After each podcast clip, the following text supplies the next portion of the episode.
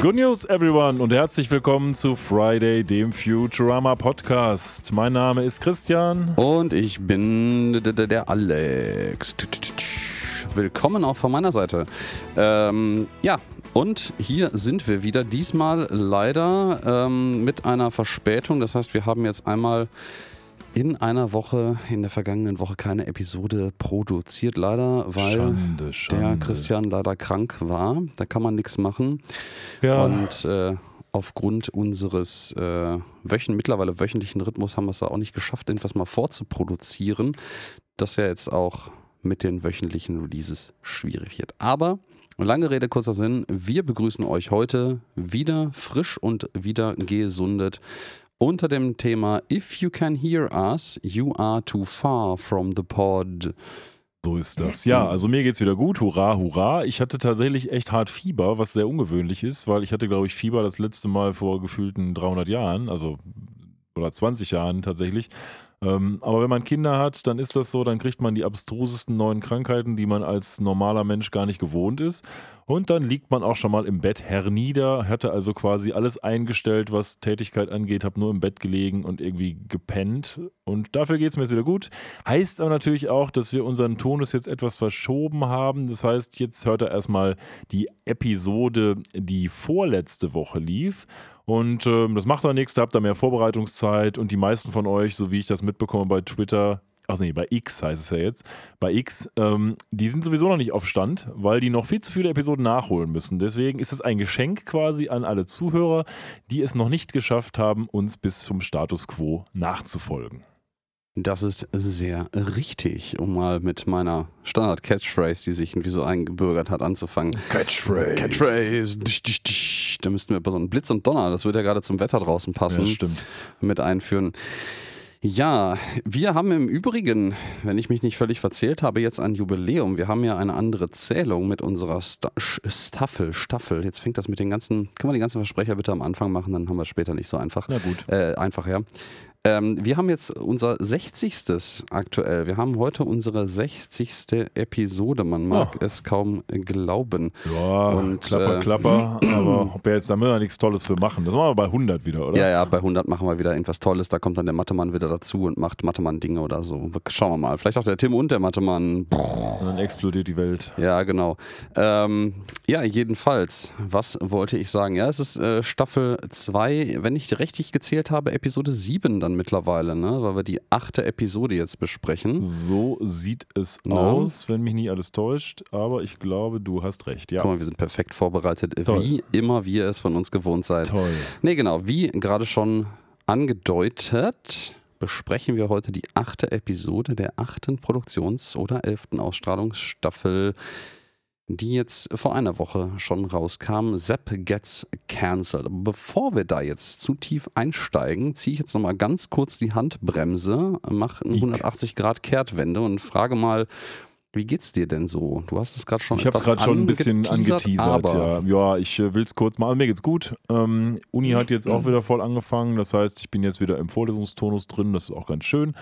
Ähm, am Donnerstag jetzt fahren wir in so ein Kinderhotel und hoffen mal darauf, dass wir auch ein bisschen Zweisamkeit, also meine Frau und ich, haben können und die Kinder so ein bisschen in diesem Hotel abgeben können. Das ist so ein Hotel, das kostet unendlich viel leider, weil man halt Kinderbetreuung dabei hat. Aber vielleicht gibt es einem auch unendlich viel. Schauen wir mal. Weil ansonsten ist Urlaub mit Kindern ja oftmals nur woanders sein mit Kindern, was irgendwie auch schön ist, aber halt was anderes ist als der klassische Urlaub, den man so als Paar gewohnt war. Ähm, ansonsten gibt es gar nicht so großartig viel zu sagen. Am Wochenende haben wir uns ja auch gesehen, Alex. Ähm, deswegen kennst du da alles schon. Also mir, mir geht's gut. Ähm, ich hoffe dir auch. Ja, mir geht's äh, eigentlich ziemlich gut, würde ich sagen. Ich bin ein bisschen, bisschen verklatscht heute irgendwie, weil, keine Ahnung, Nacht auf den Montag schlafe ich ab und zu mal ein bisschen schlecht. Das ist irgendwie ein bisschen doof.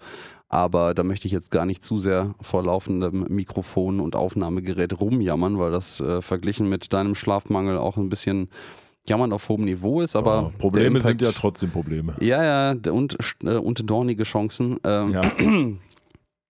Und äh, nee, in der letzten, in der letzten fast zwei Wochen, also bis ihr uns hört, dann tatsächlich zwei Wochen, was ist denn so ein bisschen passiert?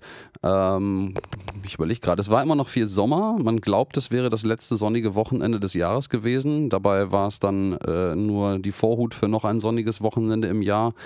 Und äh, ich gehe mittlerweile so ein bisschen davon aus, dass ich den ersten Personen in dieser Aussage Glauben schenken werde. Anfang Oktober frühestens. So, mal gucken, wie das noch so weitergeht. Ähm, und eine, eine spannende Beobachtung habe ich allerdings äh, zu erzählen. Äh, ich weiß nicht, wer das vielleicht auch beobachtet hat. Mir wurde danach auch ein Artikel, allerdings aus Sü von einer Süddeutschland-Zeitung, ich glaube aus Baden-Württemberg, zugeschustert, in der das auch nochmal niedergeschrieben wurde. Und ich habe letzte, letzte Woche, ich glaube Donnerstag war das, äh, über äh, Bochum einen Starlink Satellite Train gesehen. Oh. Ich weiß nicht, kannst du dir darunter was vorstellen, was das sein könnte? Ein Starlink, also Train hört sich jetzt natürlich erstmal an wie Zug. Da gehe ich mal nicht von aus, weil Züge fahren normalerweise aus dem Boden. So, das heißt, Starlink ist ja dieses Ding von Elon Musk, äh, das diese Satellitenkommunikation ermöglicht, soweit ich weiß. Dies wird ja auch in der Ukraine eingesetzt. Genau. Ähm, und ein Starlink Satellite Train ist vermutlich eine Ansammlung von Satelliten oder was? Das ist äh, ziemlich richtig. Ja. Das ist Gut. nicht ganz richtig. Ähm, nee, genau, Starlink ist von äh, SpaceX äh, ja auch äh, sehr bekannt un unter dem Namen, unter der Führung von Elon Musk. Ähm, ein äh, Satellitennetzwerk in sehr niedrigem Erdorbit, ich glaube nur so 155 Kilometer, was für Satelliten sehr, sehr niedrig ist, ähm, um Internetkonnektivität zu bieten. Und man kann da tatsächlich auch in Deutschland, kann sich jeder prinzipiell, ich glaube, das Kit kostet, ich weiß gar nicht, wie viel das kostet, ein paar hundert Euro, glaube ich, so ein Satellitenschüssel-Kit irgendwie kaufen mit so einem Router dabei, wo du dann so eine kleine Satellitenschüssel einsteckst und dann hast du dann für einen nicht ganz zu verachtenden monatlichen Obolus äh, Internet-Flatrate darüber. Der Vorteil von dem System ist natürlich, das funktioniert in beliebig abgelegten Gebieten, solange wie du nur irgendwie einen freien Blick auf den Himmel hast. Also bei mir zu Hause zum Beispiel, aber erzähle ich gleich noch was zu. Äh, Zum Beispiel, ja. ähm, und ähm, was mit diesen, also die kann man auch bei mit bloßem Auge bei Nacht, Nacht oder bei Abenddämmerung oder Morgendämmerung sehen, ähm, weil die halt einfach sehr niedrig fliegen und deswegen Sonnenlicht, was um die Erde herum so um den Winkel kommt, quasi reflektieren.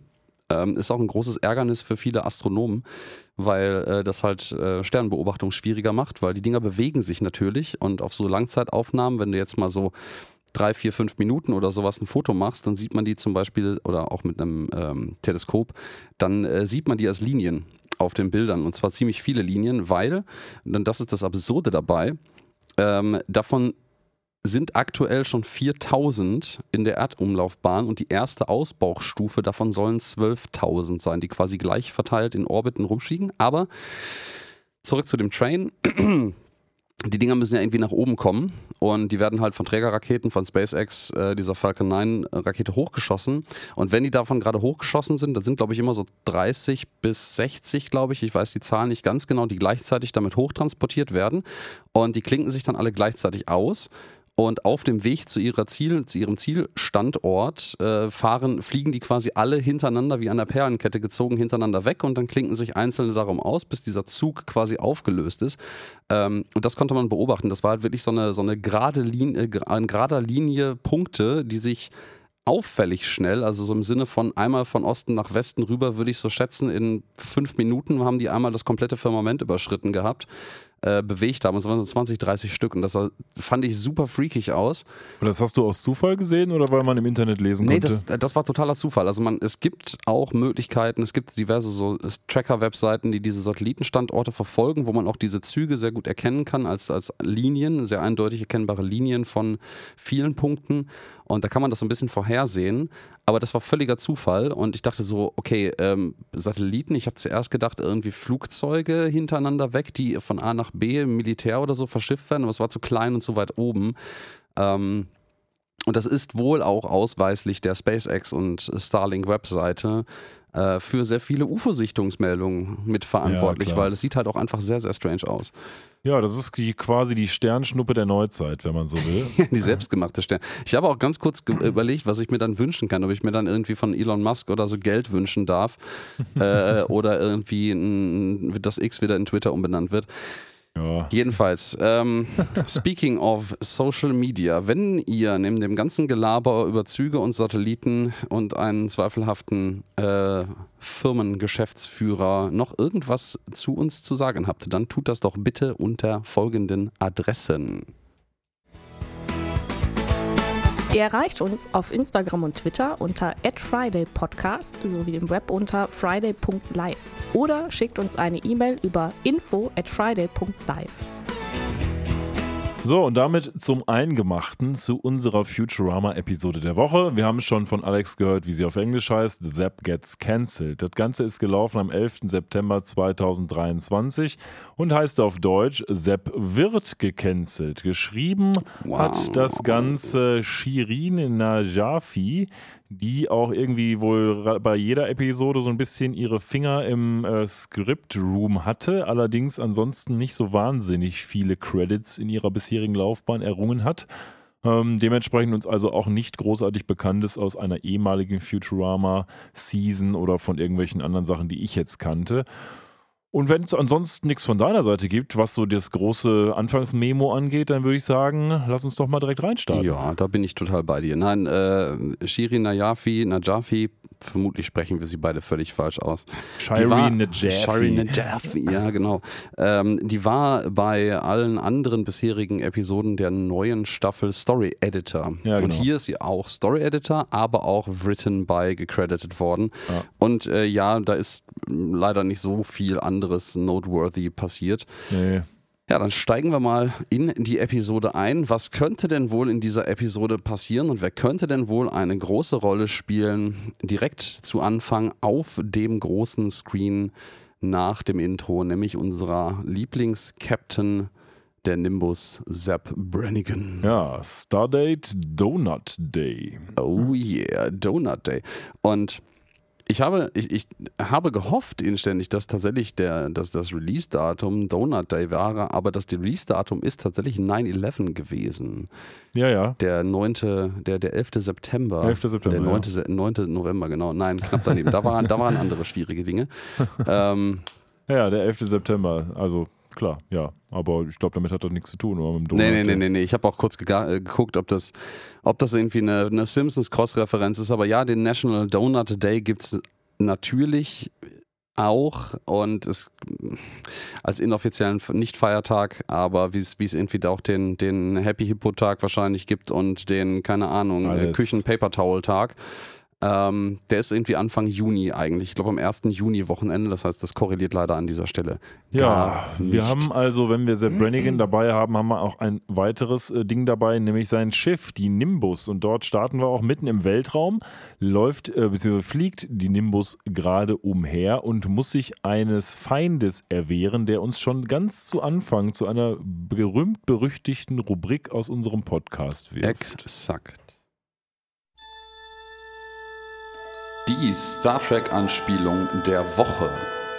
So, ich meine, das Ganze um die Nimbus und Sepp Brannigan ist ja ohnehin immer inhärent so ein bisschen Star Trek bezogen. Aber Sepp Brannigan und seine tollkühne Crew äh, müssen sich heute dem Raumschiff äh, der Woche, könnte man sagen, erwehren. Und das ja. besteht aus Feuer.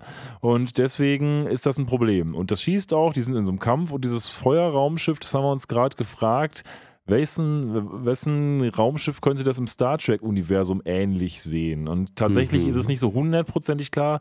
Wir konnten uns nicht so ganz einigen auf entweder Bird of Prey oder Katinga-Class Battle Cruiser, weil es so ein bisschen Anleihen von beidem hat.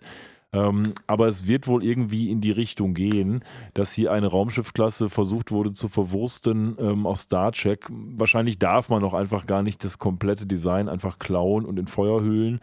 Aber auf jeden Fall soll das wahrscheinlich irgendwas so Klingonenmäßiges mhm. darstellen. Und es brennt halt auch. Ne? Ja, noch gehört Star Trek nicht zum Disney-Universum. Also noch Nein. ist das nicht alles die gleiche Kelle, die man abfrühstücken kann. Die versuchen doch gerade ähm, bei Paramount das alles bei, bei Paramount Plus unter einen Hut zu kriegen. Also ich glaube, bevor mhm. Disney das kriegt, da geht noch einiges. Ja, ja, das, äh, das glaube ich auch. Nein, äh, wir haben im Vorhinein äh, off-Mic schon ein bisschen drüber diskutiert und versucht zu recherchieren. Äh, meine erste Assoziation war tatsächlich klingonischer Bird of Prey, aber du sagst sagst es völlig richtig. Ähm, das passt nicht so hundertprozentig. Ich, äh, die, diese etwas nach unten angewinkelten Flügel mit so Pods am Ende passen in meiner Vorstellung auf einige Designs schon. Was gar nicht so richtig passt, ist, dass das Ding wie so ein, äh, wie so ein Linienflugzeug hinten so ein Höhenleitwerk dran hat. Ja, äh, wie so eine das, Finne. das ist nämlich das Problem. Es sieht ein bisschen auch so aus wie ein normales Flugzeug, in das man so ein bisschen Starship-Flügel noch dran geklebt Genau. hat. Ja, und es brennt halt. Also es ist quasi komplett das Feuer und da hat Sepp Brannigan auch ein bisschen mit zu kämpfen, was dann direkt unser Aufhänger für die Episode ist. Äh, da kann man nämlich nicht drauf schießen, weil da schießt man die ganze Zeit eigentlich nur durch. Und ähm, ja, um das Ganze jetzt so ein bisschen ähm, ja, jetzt zu eruieren, was da jetzt zu tun ist, denkt er sich, wo kommen einem die besten Ideen? Wo kommen dir die besten Ideen? Ähm, unter der Dusche ist tatsächlich auch in der Top 3, würde ich sagen. Beim Autofahren habe ich auch oft ganz gute Ideen. Immer dann, wenn man halt sich auf was anderes konzentriert und nicht über das Problem nachdenkt. Ne? Genau, ja, und äh, du hast es schon völlig richtig erwähnt. Sepp Brannigan macht das natürlich vorzugsweise unter der Dusche und äh, nicht irgendwo, weil man will ja als Captain noch präsent bleiben, sondern er macht es einfach mitten auf der Brücke. Also er hat mitten auf der Brücke anstelle von dem, ich glaube tatsächlich an der Stelle, wo eigentlich sein, sein Kapitäns Chair ist, ja. Chair-Sessel ist. Was Äh, jetzt einfach so eine, so eine Badewanne, das ist wirklich so eine, so eine freistehende Badewanne mit, mit Bronzefüßen und so einem Duschvorhang drüber. Ich glaube ja, dass dieses brennende Raumschiff auch noch irgendwie so eine gewisse Persiflage darauf ist, dass immer die Diskussion ist, warum explodieren Raumschiffe im Weltall mit Feuerexplosion. Ähm, das ist ja Mhm. immer die große Horde, da ist Treibstoff drauf oder solche Geschichten. Ähm, oder es, sie explodieren halt gar nicht, wie bei Battlestar Galactica zum Beispiel. Aber hier haben wir halt ein komplettes Raumschiff auf Feuer, was eigentlich im Weltraum ein Ding der Unmöglichkeit sein sollte. ähm, und ich glaube, da wollten sie uns nochmal so mit auf den Weg geben, ja, ja, wir kennen die Diskussion und hier in your face. Mhm. Ja, das, das stimmt tatsächlich. Ich, ähm, äh, gut, dass du das sagst. Auf die Assoziation um die Ecke herum wäre ich tatsächlich gar nicht äh, unmittelbar gekommen, aber das macht total viel Sinn. Ich habe tatsächlich im Vorhinein versucht zu recherchieren, ob es irgendwie ein, ein Raumschiff aus Feuer oder Energie oder sonst was Vergleichbares bei Star Trek schon mal gab, aber zumindest meine Recherchen haben da nicht zutage gefördert. Nee.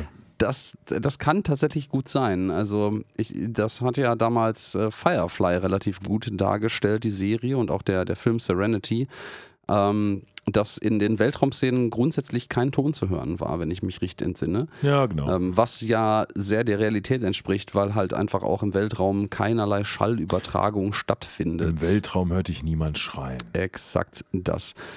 Ja, und der gute Sepp, der duscht hier und der hat halt natürlich, weil er ist halt der Zapper, der Sepp Brannigan, keinerlei Interesse daran, das irgendwie mit Privatsphäre zu tun, weil das ja seine Entscheidung. Und der duscht halt einfach nackt, so eine Überraschung, mitten auf der Brücke vor allen anderen Offizieren, unter anderem natürlich ganz nah dran sitzen Kiff Croker. Ja, der findet das nicht so geil, aber der ist ja schon daran gewöhnt, dass der Captain komische Sachen macht. Er meint aber, hör mal, ähm, kannst du dich nicht mal wenigstens irgendwie bedecken? Und dann Den äh, Vorhang zuziehen. macht ja. er den Vorhang zu, der Sepp, aber man sieht halt immer noch seinen blanken Hintern. Ja, und wahrscheinlich von vorne auch sein Schulon, Ja, ja, also der alles- halt hier höflicherweise nicht extra dargestellt wird. Alles, was bedeckt sein sollte, ist irgendwie dann nicht bedeckt. Aber er braucht auf jeden Fall noch eine Sache, der gute ähm, Sepp Brenning, nämlich ähm, ja, was zum Abtrocknen. Ne? Genau, ein Lufa. Ja, ein, ein Lufa braucht er. Ein, ein, ein, ähm, das ist so eine, so eine Pflanze oder Tier. Ich bin mir gar nicht ganz sicher, was es von so einem, so einem Meer, so ein Schwamm, so ein Meeresschwamm. Er braucht einen Duschschwamm im Endeffekt. Und, ähm, und dann Kiff sagt dann so, ja, aber ihr Lufa heißt es im Englischen, ihr, ihr dein Badeschwamm, der ist halt gerade gar nicht da. Und da sagt er, du bist mein, meine Lufa. Und dann nimmt er einfach einen, einen sehr, sehr irgendwas zwischen betröppelt und äh, wütend gucken, äh, guckenden Kiff und benutzt den quasi so als, als, ja, als Schrubber und als Schwamm, um sich äh, komplett irgendwie damit zu waschen. Und knüllt den auch so zusammen, zu so einem kleinen Schwämmchen und ähm, dreht dann das Wasser nochmal weiter auf, weil irgendwie der Druck so langsam nachlässt auch. Ja, es ist schon hart, ne? Also ich meine, und dabei wissen, kommt er auf eine Idee. Ja, wir, sorry. Wir wissen ja, dass äh, Kiff immer schikaniert wird, aber das ist natürlich schon wahrlich widerlich. Also Sehr, ich finde auch, dass das schon noch ein bisschen ekliger ist als das, was wir bislang so gesehen haben. Du Ja, musst ja, ja, schon viele eklige Sachen machen, aber das ist schon hart. ne? Da haben sie schon, schon erfolgreich äh, geschafft, da noch eine, eine Schippe oben drauf zu legen. Ja, aber dem, dem guten Zapper kommt währenddessen tatsächlich die Geistesblitzerleuchtung vor dem Herrn. Ja. Was hilft gegen Feuer natürlich? ja. Wir kämpfen nicht Feuer mit Feuer, sondern Feuer mit Wasser, babang, Genau. zack, zack. Und dann sagt er, hör mal, Kiff, ähm, fire the water. Ja, und äh, Feuer, Feuer die Wasserkanone dann ab. wird der Duper Soaker ausgefahren. Äh, also Super Soaker, Duper Soaker, weil wir sind ja die Dupe. Ah, das ähm, hast du dir jetzt gerade ausgedacht, ne? Das ist nämlich lustig. Ja, das weil, steht da drauf. Ne? Ach, das steht da wirklich? Wo Ja, steht ja. denn das drauf? Ach, das steht da vorne auf dem Ding drauf. Das habe ich, guck mal, das ist mir nämlich entgangen. Sehr gut. Dann hast du dir das nicht gerade ausgedacht. Nee. Verdammt. Nein, nein. Aber das Problem ist, der Duper Soaker hat keine Munition mehr, denn Sepp hat ja durchs äh, Baden gerade sämtliche Wasservorräte der letzten drei Jahre verbraucht. Äh, Für die drei Oder Jahre. für die also nächsten drei, drei Jahre, Drei genau. Jahresvorrat an Wasser hat er quasi durch sein Duschen verbraucht. Ich, ähm, War nicht so viel scheinbar. Ja, also tatsächlich auch, ich musste gerade auf dann den Wortlaut nochmal hier im Untertitel gucken und er sagt tatsächlich, also Kiff sagt tatsächlich, Your shower depleted the ship's three-year supply, sir. Ja. Und das Innuendo dabei ist natürlich, dass diese eine Duschsession drei Jahresvorrat an Schiffswasser verbraucht hat. Man kann es auch interpretieren als sein allgemeines, relativ häufiges Duschen. Wahrscheinlich duscht er einfach random irgendwo auf dem Schiff. Stell mir das so vor, so mitten Könnte auf dem. Gang steht in der Mitte auf einmal seine Badewanne und der duscht einfach, während alle zum Essen laufen oder so. Aber die Situation diktiert eigentlich, dass es jetzt dieses eine Duschen war. Aber wir wissen auch nicht ganz genau, wie lange er schon geduscht hat. Ja, und dann, dann kommt halt auch so das Ding, wo es wirklich richtig eklig wird, dass er nämlich dann, dann rumst es und ähm, dann äh, werden sie auf jeden Fall auch äh, von den angreifenden Aliens geentert. Und da steigt Sepp Brandigan aus der Dusche aus. Jetzt muss er den Vorhang ja lüften und sich auch von vorne der Kamera gegenüber zeigen. Und er bindet sich dabei Kiff Croker wie ein Handtuch um sein Gemächt und seinen Arsch drumherum. Äh, boah, ekelhaft. Ja, das ist schon Ja. hart. Und äh, dann ähm, ja, gibt der, ja, der Diplomatie und Taktik sehr gewandte Sepp Brannigan seine beiden Zauberwörter zum Ja, Besten. jetzt muss ich das erste Mal, ich habe ja Wir diesen, ergeben uns. ich hab, genau, also wer sagt quasi, We surrender. Er sagt Englischen. quasi vorher, ich muss nur zwei Worte sagen und schon ist die Situation gelöst und auf Englisch sagt er dann, we surrender. So, ich habe das mal mit deutschen Untertiteln geguckt, ähm, um mal zu gucken, wie die Übersetzung ist. Was sagt er auf Deutsch? Lass mich raten. Er sagt auf Deutsch auch nur zwei Worte, um die Situation zu lösen und sagt dann, wir ergeben uns. Er sagt, wir geben auf. Wir geben auf. Ach, Also ähm, aber er drei sagt schon, Worte. Er sagt auch, dass, er sagt vorher zwei Worte, oder? Er sagt, ja, er sagt zwei, er sagt vorher, ich löse die Situation mit zwei einfachen Worten auf und sagt dann, wir geben auf. Was den Witz natürlich ein bisschen anders macht. Ähm, Wen haben die denn da zum Übersetzen eingestellt, ehrlicherweise? ja, ich, das Also, fände ich noch nicht so schlimm. Das ist noch nicht das Schlimmste, was diese Folge passieren wird mit Oh. der deutschen Übersetzung. Oh, oh, Ähm, oh. Fand ich auch noch nicht so schlimm, weil es macht den Witz ja nicht kaputt, sondern nur anders. Ja, es macht halt Sepp an der Stelle noch ein bisschen dümmlicher. Noch ein bisschen, ja. es ist ein bisschen plumper so. Aber, Okay.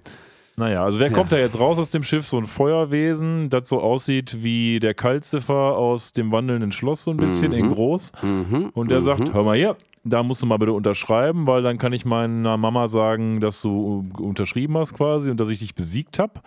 Ja, Kiff macht, äh, Kiff sag ich schon, ähm, Brannigan macht das auch, will das mit so einem Füller machen, auf Kiff natürlich und merkt dann, Mhm. ui, wenn ich in den reinstech, dann kommt da irgendwie so eine Flüssigkeit raus. Jo. Ja, und dann nimmt er den Kiff in Richtung dieses Feuerwesens und macht den mit Löscht dem Kiff quasi aus. Das, Ja, löscht das Feuerwesen mit was auch immer er da aus dem armen Kiff Croker rauswringt, wirklich rauswringt. Genau. Hängt ihn dann Ähm, auch wieder danach an so einen Handtuchhalter, ne, wenn er fertig Ja, ist. boah, fürchterlich. Äh, dummes Arschloch.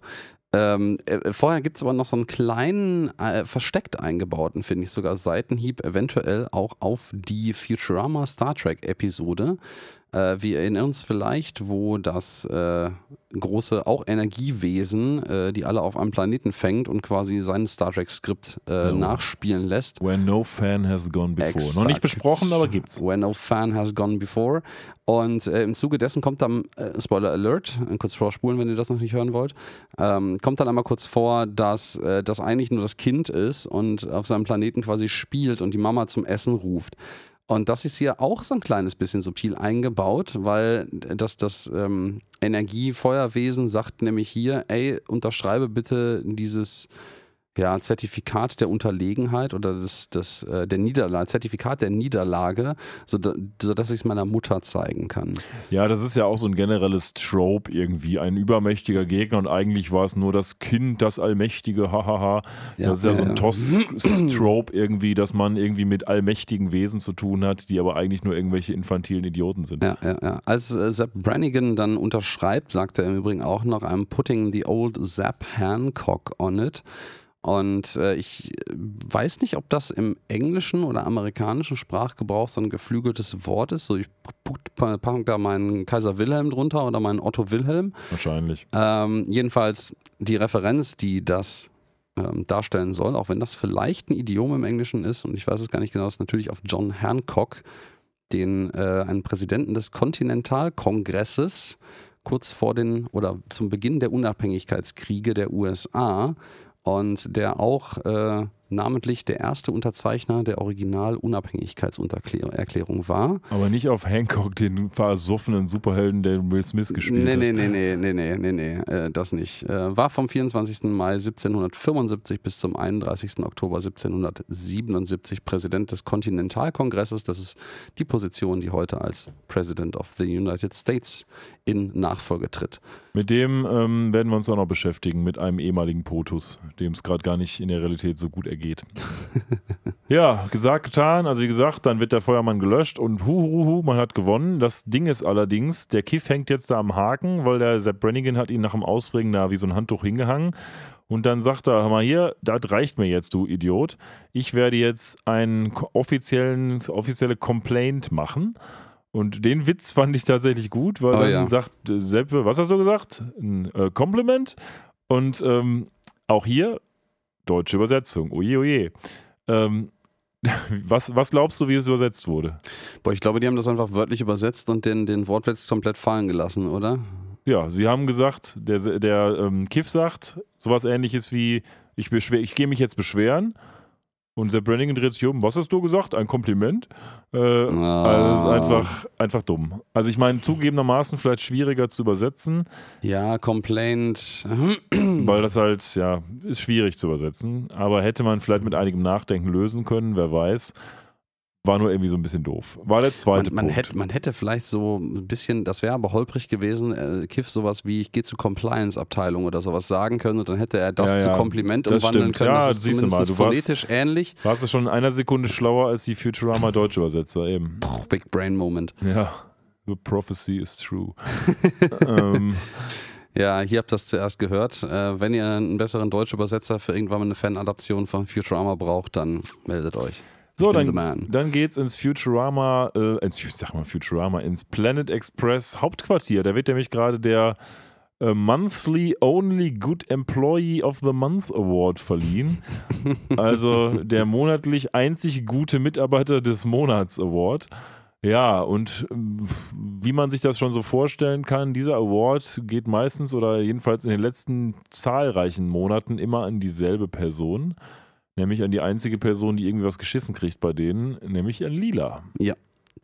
Das ist auch, das hat mich auch so zum, kurz zum Nachdenken gebracht, so wie gerechtfertigt ist dieser regelmäßig wiederkehrende Award eigentlich? Und dann stellte ich fest, ja, die, die anderen sind eigentlich auf ihre eigene Art und Weise jeweils irgendwie ein Haufen Idioten. Mit Ausnahme muss man tatsächlich sagen von Hermes Conrad, der ja, stimmt auch wenn man von seiner tatsächlichen Tätigkeit, was er für die ganze Crew und dieses Unternehmen macht, äh, bis auf wenige Episoden nicht so richtig viel mitkriegt, ähm, der scheint seinen Job gut zu machen und der nimmt den auch ziemlich ernst, würde ich behaupten. Aber ja. der kann ja schlecht an sich selber immer wieder einen genau. Award verteilen. Aber der ist Management, ne? Also ja, der, ist, genau, der ist halt Management. Ja.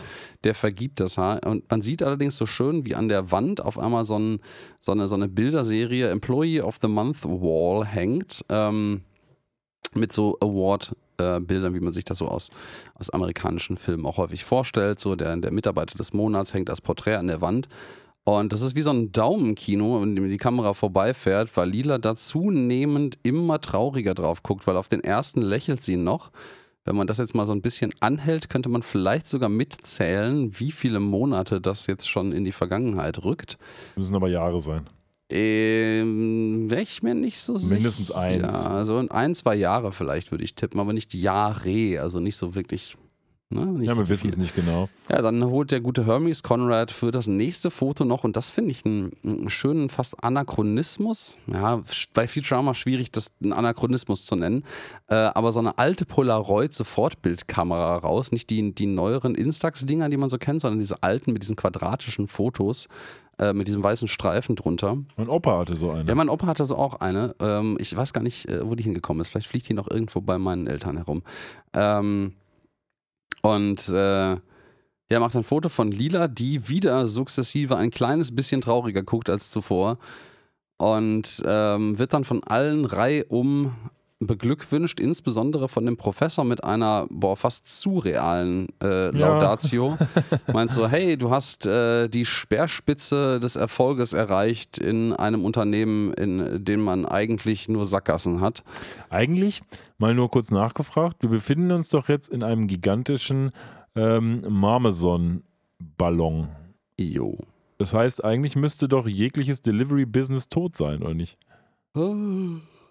Vielleicht gibt es da ja doch noch Bedarf. Ich meine, es gibt ja, vielleicht sind die jetzt irgendwie so freischaffende Angestellte von Marmcorp alle oder so. Aber ja, gut. mit der, mit der ähm, Continuity hat man es hier ja eh nicht so ernst genommen. Ich erinnere auch nur an die äh, Pandemie, die eigentlich bis zur vorletzten Episode Ähm, komplett noch lief und keinerlei ich- Relevanz hatte. Will ich mich aber nicht daran erinnern, an diese Episode. Ja, ja, ja, die wird gecancelt, würdest du sagen. Ja, in der, in der Tat. Uiuiui. Ja, gut. Also, Lila sagt: Thomas, Dankeschön, ist wirklich toll und mein Traum wird wahr. Ein wiederkehrender Traum, aus dem ich Mhm. niemals aufwache. Also, sie ist Ja, echt unhappy Ja, mit der ja, ganzen. Sache. Äh, Bender schmeißt an der Stelle noch was rum, was, wo ich gar nicht weiß. Hast du dir das auch angeguckt, was das auf Deutsch heißt, was, Was die da gesagt haben? Äh, Bender sagt dann zum Abschluss der Laudatio vom Professor noch so: Hey, you hit rock bottom. Man sagt ja eigentlich, äh, Ja, nee, hab ich, war, ist mir jetzt nicht präsent, was die es auf Deutsch Okay, wie aber ja, Deutsch doch, haben. nee, you, you reached rock top, sagt er genau. Das ist nämlich das Wortspiel. Ja, ich müsste gerade selber kurz nachdenken. Genau, Eigentlich sagt man im Englischen, you hit rock bottom, also du hast den ab, absoluten Tiefpunkt erreicht. Ja. erreicht. Und er macht dann Rock Top draus. Also erst, du bist immer noch irgendwie auf Steinboden, aber du bist halt irgendwie oben. Aber passt ja zur Analogie des Professors, der ja sagt, du bist jetzt total erfolgreich in dem schrecklichsten der aller Businesse quasi. ja, und vor allen Dingen mit, mit ganz vielen Sackgassen versehen. Ne? So, wir kommen zum Dupe-Hauptquartier, denn Sepp Brannigan muss sich jetzt verantworten, da Kiff ja eine Complaint und kein Kompliment eingereicht hat. Und auf dem Dupe-Hauptquartier stehen zwei Sätze drauf, nämlich Aim Low, Shoot First. das fand ich auch ich nett. gut. Ich weiß auch gar nicht, ob das schon mal vorkam. Das äh, habe ich auch, das habe ich tatsächlich als kleines Detail nicht recherchiert, auch wenn ich bei den letzten Episoden immer so kleine Schriftzüge am Rande mir angeguckt habe, wie zum Beispiel in dieser Episode auch das äh, Kennzeichen der Nimbus. Habe ich auch drüber nachgedacht. Nummer. Mhm. Und ähm, falls wir da gerade schon mal drauf eingehen wollen, das ist BP 1729. Ähm, und 1729 ist tatsächlich nicht irgendeine Nummer, auch wenn sie trotzdem ein bisschen arbiträr gewesen ist, nämlich wieder so ein versteckter Mathematikerwitz. Das ist nämlich die sogenannte, eine der möglichen sogenannten Taxicab-Numbers oder die äh, Ramanujan Hardy Number. Den Namen von dem Herrn, den ersten habe ich zumindest mit ziemlicher Sicherheit völlig falsch ausgesprochen. ähm, diese Taxicab Numbers, das heißt Taxicab Number wegen irgendeiner absurden äh, äh, Story, die hat jetzt aber hier keinerlei, Re noch weniger Relevanz als alles andere sowieso schon. Äh, und ähm, diese Taxicab Number ist eine Nummer, die sich, äh, die eine, eine ähm, Summe aus zwei Kubikzahlen darstellt. Und Taxicab Numbers der Größenordnung 1, 2, 3, 4, 5 sind äh, Zahlen, die sich aus 1, 2, 3, 4 oder 5 und so weiter und so fort Summen von Kubikzahlen bilden lassen. Und das ist eine Taxicab Number der Order 2. Das heißt, die wird aus zwei möglichen Kubikzahlen gebildet. Ich habe mir jetzt nicht ausgeschrieben, auf welchen. Da gibt es nämlich zwei verschiedene Kombinationen für, die funktionieren. Ähm, Was mich da, ja. was, also wo wir bei dem Thema sind, ne? Bei den ganzen Star Trek Raumschiffen steht ja immer NCC davor. Weißt du, wofür das steht? Boah, ich wusste das mal. Naval Construction Contract.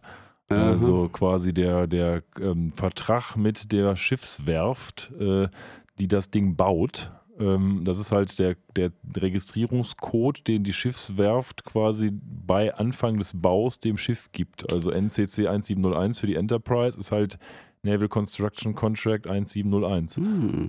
Äh, haben die sich das Star Trek technisch tatsächlich ausgedacht oder gibt es im aktuell, also im, dem Schiffsbau tatsächlich eine Praxis, die Ich glaube, das ist tatsächlich so. Ich glaube es nicht, dass es NCC ist, aber ich, ich glaube, das ist etwas, was durchaus früher auch oder auch jetzt vielleicht noch so gemacht Mhm. wird. Also es gibt ja bei Schiffen diese Vorbezeichnungen, MS oder HMS Genau. oder sonst was. Ähm, oder Aber das ist was anderes, weil das gibt es ja bei Star RMS, Trek auch. Es gibt ja. ja USS Voyager und USS Ja, ja. Enterprise. was, was du für, für, wofür RMS steht als Prä Royal Präfix? Marine. Na, nah dran. Royal Mail Ship. Ah, Royal Mail. Ship, ja, okay. Genau. Und HMS ist, glaube ich, Her Majesty's Ship. Bin Ja, mir nicht ganz sicher. Irgendwie sein. sowas. Und MS im Deutschen ist einfach nur Motorschiff. Die Deutschen wieder. Ja, Dem aber egal. Bundeskanzler seine Ähm, Flotte. Das ist aber jetzt auch die, die, ähm, die, die, Die BP, BP, 1729 ist auch nichts Neues. Das steht, glaube ich, schon immer, wenn man das sehen konnte, auf der Nimbus drauf. Ähm, das sei nur hier am Rande gesagt. Mir ist das in dieser Episode nur sehr prägnant aufgefallen, weil es später auch eine Szene gibt, wo das als einziges Symbol auf dem äh, Rumpf erkennbar ist, weil man nur das hintere Teil sieht. Ja, auf geht's in die Dupe-Gerichtskammer, so habe ich das mal irgendwie interpretiert. Ja. Und dort sitzen, oh, vorne natürlich ist der Brannigan als der Angeklagte und Keith Croker als der Ankläger. Und gleichzeitig haben sie auch jeweils einen Counsel mitgebracht. Und wenn ich sage jeweils einen Counsel, dann meine ich genau das, nämlich sie haben denselben, nämlich der Cyber Chicken ist am Start. Hypercheck. Das sitzt erst beim Brannigan und sagt, äh, I say I'm present und dann fliegt das rüber zum Kiff, als der aufgerufen wird und vertritt ihn auch. Ja, Mhm, kann man mhm. mal so machen. Was sagt der Jurist dazu? Ja, kann ich nicht anraten. Ist auch, zie- auch nicht möglich. Aber ich lasse es zu. But I'm going to allow this. nein, nein. You're representing both sides in the case. Ich finde es schön, dass das Hyperchicken dann noch, nachdem es angesprochen wird, so, so, sie wollen beide Seiten in dieser Anklage vertreten, sagt so, bis meine Flügel nachgeben, ihr Ja. euer Ehren, weil er tatsächlich immer zwischen diesen beiden Stühlen literal hin und her fliegt. Ja, und die Richterin, äh, die auch gleichzeitig so eine Art von Admiralin der Dupe zu sein scheint, die kennen wir Kennen auch schon. auch schon, ja, ja. Genau, aus Brannigan Begin Again schon. Und die hat da auch schon dasselbe gesagt, was sie hier ständig sagt. I'm going to allow this. Mhm. Wenn ich ein Richter wäre, würde ich mir auf jeden Fall ein T-Shirt damit drucken. Das, äh, naja. Ja, ja. Gut, er erzählt dann so ein bisschen der Kiff, was denn so passiert ist. Und ja, jetzt kommt so eine Szene, die hat mich sehr an das erinnert, was damals äh, Donald Trump erzählt hat, als man ihn mit diesen Vorwürfen Grab them by the pussy und so, ähm, äh, ja, wie sagt man dazu, äh, konfrontiert hat, äh, vorgebracht hat. Nämlich so von wegen, ja, das ist Locker Room Talk und das ist doch alles gar nicht so schlimm. So reden Männer halt, da Ja, ist ja. keiner wurde geschädigt weil Brannigan halt immer so antwortet auf die ganzen Sachen. Ja, ja, das war, das war doch keine ganz andere Zeit und da ist Locker-Room Talk und ist doch nicht so schlimm und sei mal kein Mädchen und so. Ja, ja, hier ist auch einer, einer gerade meiner, einer meiner Lieblingssprüche von ihm an der Stelle, weil das äh, sich ableiten lässt zu einem, einer Sache, die ich ganz gerne mal einbringe. Es meinte er, literally everyone was laughing except Kiff. Also es hat jeder gelacht außer Kiff als Entschuldigung für einen Witz, den er gebracht hat.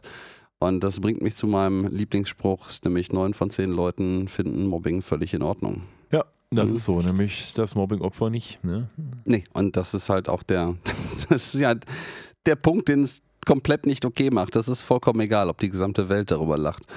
Ja, Ähm, ja, genau. Es, also- gibt dann noch, es gibt auch noch so eine Art von, von Frauenverachtungsmaschinerie da, da drin, weil später, als dann das Verdict langsam gefunden werden soll, geht der Brannigan auch noch zur Richterin hin und sagt mal, hier, ich massiere dir mal die Schulter. Und übrigens, wenn du lachst, siehst du viel hübscher aus. Du solltest ja, ja, mehr lachen. Ja, ja, oh, das ist, das ist so. Oh, das, das Problem an dieser, eigentlich das Problem, eigentlich das Gute, aber das Schwierige auch in dieser Szene ist halt, die ist halt eigentlich zu real.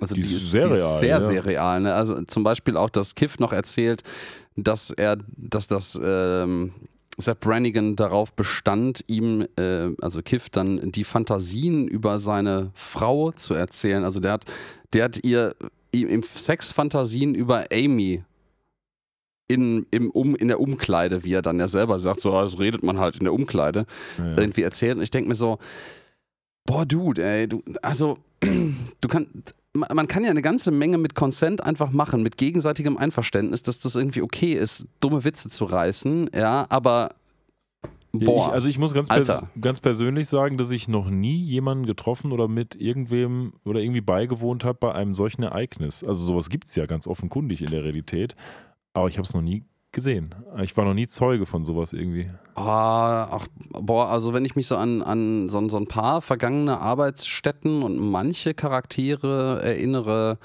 äh, ohne da irgendwelche Namen in irgendeiner Form zu nennen, oder waren schon so ein paar Sachen dabei, die irgendwie insbesondere nach heutigen Maßstäben überhaupt nicht mehr gehen. Also auch die damals schon nicht, nicht cool waren, aber wo vielleicht noch weniger Bewusstsein auch dafür da war, dass sowas halt einfach äh, nicht so geil ist. Und ähm, der setzt dem Ganzen dann noch ein bisschen die, die Krone auf und dann sagt er, sagt Kiff und äh, das ist halt auch sehr, sehr auch mit, mit viel amerikanischer, aber eigentlich auch sehr internationaler westlicher Kultur leider verbunden, sagt er, he wore green face, also er hat green face getragen, was selbstverständlich eine Referenz auf Blackfacing ist. Ja, ja. Also die ähm, größtenteils Gott sei Dank vergangene Praxis, ähm, People of Color in äh, Darstellungen mit, äh, ja, mit, mit Weißen darzustellen, die sich schwarz im Gesicht anmalen. Ja, dass man überhaupt Scheiß. auf diese Idee kommt, ne? Also äh, ist ja absurd. Ja, und dann hast du dann, dann hast du dann irgendwelche, irgendwelche rechtskonservativen Arschlöcher da sitzen, die dann auch noch so das noch lustig machen, sondern ja, komm, tu dich doch mal nicht so, das ist doch gar nicht so schlimm. Boah, da, Ja. da kriege ich, da krieg ich schlechte Laune. Hatten wir beim letzten Mal nicht noch auch äh, über hier mein, äh, mein Erlebnis Ja, ja, äh, kurz gesprochen. Genau, ja. ja, das, das, das, ähm, mal abseits davon, dass die letzte Episode, äh, so scheiße sie auch gewesen sein mag, da der perfekte Träger für war, um, um über so eine, so eine ähm, Erlebnis und so eine Begegnung in sie zu sprechen. Das, ist, das geht hier jetzt eigentlich nahtlos weiter mit der ja, Thematik. a- absolut. Also deswegen, diese beiden Episoden sind halt beides sehr Topical-Episoden, aber hier wird es nicht ganz so schlimm. Vielleicht schon mal als vorweggenommenes Fazit. Ja, dann haben wir noch eine Star Trek-Referenz, eine sehr, sehr offensichtliche und eindeutige jetzt natürlich.